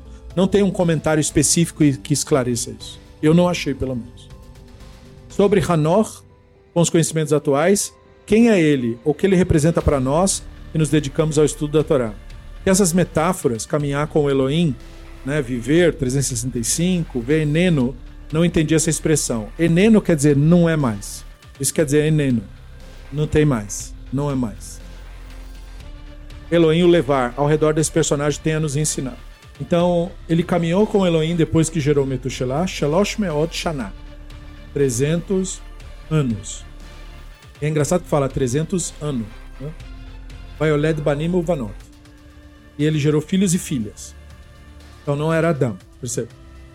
Vaihi Kol Imei Hanor Hamesh Veshishim Shana. Seus anos todos foram 365 anos, né? E Vaitaleh Hanor et Elohim. Repete, né, o que foi dito antes. O Hanor caminhou com Elohim. Veneno. Ele não era mais, não tinha mais. Não mais. Kilakarrotou Elohim. O Elohim o tomou. Ivne Ezra. Ele não era mais. O que isso significa? Ivne Ezra.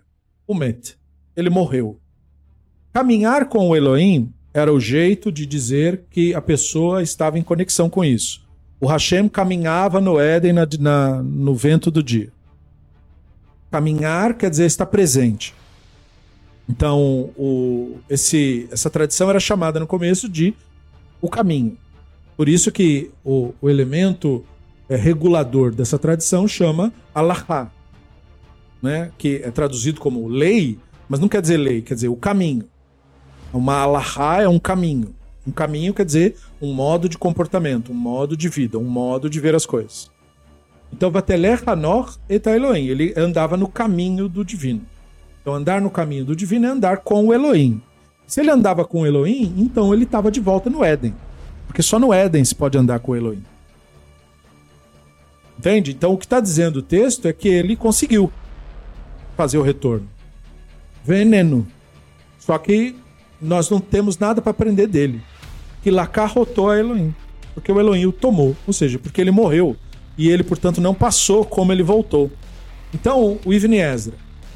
A escritura fala a mesma coisa em Ezequiel 24, 16. Então, vamos lá. Em Ezequiel 24, 16, o texto específico que ele cita fala: Loker mimena et mahmad enecha o magefa velo tispor velo tivke velo tavo demecha. Então veja o que o texto está falando, né? Benadam, né? O Benadam, filho do Adão, que é geralmente traduzido como o bicho, o ser, o mortal, né? Vou tirar de você o prazer dos teus olhos pela pestilência. Você não deve lamentar ou chorar ou deixar suas lágrimas fluírem. Então, como você vê, o loquear, o tomar, é simplesmente um retirar alguma coisa do desfrute. Então, a expressão loquear é usada aqui como eufemismo para a morte. Porque perceba, o Ibn Ezra comenta depois. Como o texto não declara com uma palavra né, é, que ele morreu ou que ele foi acometido com uma praga, nós usamos o termo Luquea como em Terrilim 73, 24. Lá está escrito: Beatzaterra tanheni ve'achar kavod tikarheni. Então, você me guiou com teu conselho. Conselho ali é uma palavra meio duvidosa, a gente não sabe direito o que isso quer dizer, não importa agora. Uh, e depois fala assim: depois me recebeu com a tua honra, ou me conduziu à tua honra. Mas veja, me tomou com a tua honra, me pegou com a tua honra. Então, tomar, conduzir é um eufemismo para pegar, morrer, deixar de ser. Né? Então, você me honrou, como se fosse. Que lacar rotou Elohim. Como se o Elohim tivesse tomado ele, no sentido de um honrado. E como que a gente fala que isso é uma indicação da morte? Porque fala eneno. Ele não era mais, não tinha mais.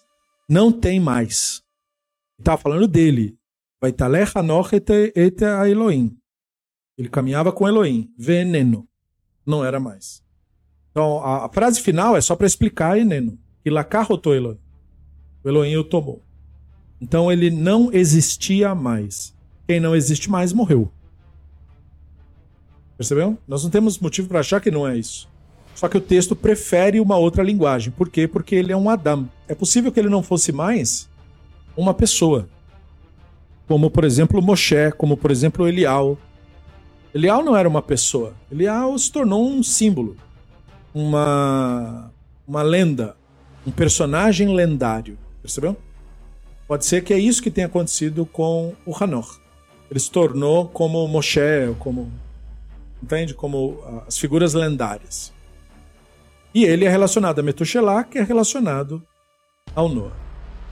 Então, é, devido ao mistério em torno dele, ele é uma figura bastante controversa e, portanto, curiosa. Né? E os anos é, de vida representados no ano solar, né? entende? 365, não era mais. É um símbolo de plenitude. Se pode tirar um monte de símbolo daí, não convém fazer isso quando a gente faz essa observação breve. Mas é importante entender que os simbolismos estão dentro da narrativa irrudaíta normalmente. Uh, versos 6, realmente não compreendi o significado. Capítulo 6, versos 3 e 4.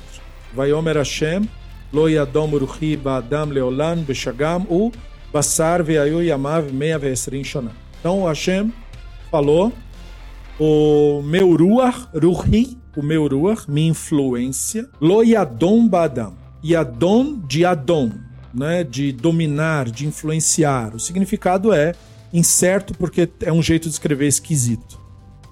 Mas é uma coisa assim, meu ruach não o influenciará leolam, né, para o mundo. Mundo era o símbolo linguístico da antiguidade daquilo que nunca acaba, que perdura. Mas não é um símbolo teológico, tipo eternidade, aquela coisa, não é isso. É dura enquanto o mundo dura, né? Então, enquanto o mundo durar, o meu Ruach não dominará o Adam. Beshagam u. E, e não vai ser feito isso porque ele é Bassar, né? Ayu Yamav Mevesrin Shana. Seus dias serão 120 anos. Então aqui é uma antiga lenda, uma antiga influência erudita da ideia muito comum de que vida tem a ver com o Elohim, tem a ver com o divino, com o Hashem. Isso é uma ideia especificamente rudaíta. Veja, né? Não é os, os israelitas não falavam muito sobre isso, porque vida é um acontecimento para eles. Aqui não. Vida aqui é uma concessão. Estamos vivos porque o Ruach do Hashem está em nós. Mas o meu Ruach não estará com ele sempre. O motivo, por causa dele ser Bassar. Então mudou completamente a linguagem. Essa linguagem de ser Bassar até agora não era um problema. Então você vê que esse redator aqui é um outro redator com uma outra ideia. Ele está agora trocando o Serish e o deixar de ser Adam e o Yetzer Hará com o fato de ser Bassar, com o fato de você ser carne. E aí, portanto, a sua vida dura 120, o que está ótimo. Você entendeu? Mas a questão é porque ele está mudando a narrativa. Está mudando a narrativa para não mais contar as personagens lendárias. E aqui ele está falando no contexto das lendas babilônicas de seres celestiais se relacionarem com seres humanos, que eram as antigas lendas babilônicas, que aqui são colocadas numa luz negativa. Entendeu? As histórias babilônicas eram contadas entre aqueles que retornaram do exílio, mas de uma luz negativa. Então, o resultado daquelas lendas, né, dos seres Elohim vierem se relacionar com as mulheres e gerar os abusos que gerou a inundação, então agora, por causa disso, o Adam não vai viver no mundo. O meu Ruach não vai estar no Adam. Então veja, o meu Ruach não vai estar no Adão, eu não vou influenciá-lo. Então, essa narrativa é totalmente contrária do que era proposto pela Babilônia. Na Babilônia eh, e também na cultura grega, os deuses descerem, se relacionarem com os homens era algo buscado. Os gregos faziam a Olimpíada por isso. Para que os deuses viessem. Por isso, o bando de homem pelado lá fazendo exercício, para os deuses e as deusas, se possível, mas principalmente os deuses, descerem, venham até nós. Percebe? Vamos chamar os deuses para nós. Maioria dos cultos de povos antigos, a ideia era chamar os deuses para baixo. Vamos chamá-los aqui para eles. Quando os deuses vinham, geralmente era o culto, a prostituição ritual. Então o Elohim descer na terra era o culto babilônico. O Elohim descia na terra naqueles cultos. Então aqui eles vieram. Entendeu? Só que aqui Elohim ganha um novo significado. Porque não se limita à ideia teológica relacionada a Elohim. Se limita a uma mistura de coisas. Os Elohim também são os líderes e os poderosos da região, os babilônicos. Que iam e tomavam para si das mulheres todas que eles queriam. Então, isso gera uma cultura. Se o líder da nação faz isso, então todo mundo faz isso. Quem for poderoso, mais poderoso que o outro, pode abusar do outro. Então essa narrativa é contada aqui para dizer o Elohim reprova isso. O Hashem reprova isso. Entende? Então por isso a necessidade de ter o Hashem aqui. Isso é uma intervenção Yehudaíta numa narrativa comum. De que os poderosos podem usar os não poderosos. Não tem problema isso. Você tem que inclusive deixar. Então aqui o Hashem fala: não. Isso você não tem que deixar. Por isso, eles são chamados de Nefilim, de Nafal, os caídos. Então, caídos no sentido do mito da Babilônia, os que vieram e caíram aqui, os Elohim que caíram aqui, e também os caídos no sentido de que caíram do caminho. Né, e causaram a queda no mundo, diz o Bereshit Rabá 26.7. Eles foram os que causaram a queda no mundo. Então, Nafal não tem nada a ver com gigante, tem a ver com causar a queda causar o tropeço. Então, é uma denúncia né, disfarçadíssima da, do culto babilônico e do problema que o culto babilônico causava na sociedade, gerava esse abuso né, que eles então não queriam mais que acontecesse. Entende? Então, por trás da ideia de Elohim copular com humanos, está a ideia de reis e poderosos estuprarem mulheres camponesas do jeito que bem entendessem. Falando em português bem claro. Né? Então, a história era cultura, era vivida, havia um mito que o sustentava, e esse redator Yehudaíta falou: Isso é uma coisa ruim. Isso o Elohim reprova. Isso não deve ser feito. Isso o Hashem, em mim, está aqui me inspirando a escrever, vou acrescentar isso isso é uma coisa negativa. Esses foram os que causaram a queda do mundo. Uh, depois você diz que o texto é mais tardio, fonte pós-exílica. Século III antes da Era Comum. Que o Dr. Ioré se refere como Bridger. O que, é um Bridger? Bridger é um texto que cria uma ponte entre uma coisa e outra. Então essa história dos Nefilim é uma, um acréscimo tardio, como você colocou da parte do Dr. Ioré, para tirar, para combater as tendências que já haviam sob influência de cultura grega, de colocar essa, esse abuso por parte dos poderosos como uma coisa natural, parte da cultura, manifestação divina. A ideia de que ah, o Elohim desce sobre nós, vamos criar um rito aqui para o Elohim vir sobre nós. Isso era uma desculpa de poderosos abusarem das filhas dos outros. Essa era uma desculpa para poderosos utilizarem seus abusos para com a filha alheia. Esse redator Yehudaíta está combatendo um mito cultural que levava ao retorno do culto babilônico. A ideia de que os poderosos, os filhos do Elohim, podem vir copular à vontade com as filhas das pessoas comuns. Esse mito existia na Babilônia, mas ele é aqui colocado numa luz negativa. Lá é numa luz positiva e aqui é numa luz negativa. Muito bem. Então essas foram as dúvidas relacionadas ao Sefer Bereshit. Eu espero ter conseguido esclarecer o máximo possível de um tema tão vasto, né? Quer dizer, nem a minha vida inteira não daria conta de elucidar cada e todo detalhe de tudo que foi dito sobre isso.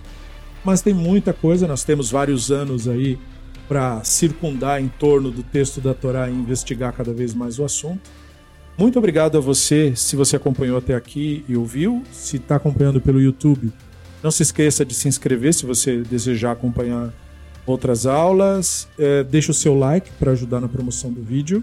Se você está acompanhando pelo podcast, muito obrigado pela sua atenção e nos vemos num próximo estudo por aqui. Me despeço. Leitral.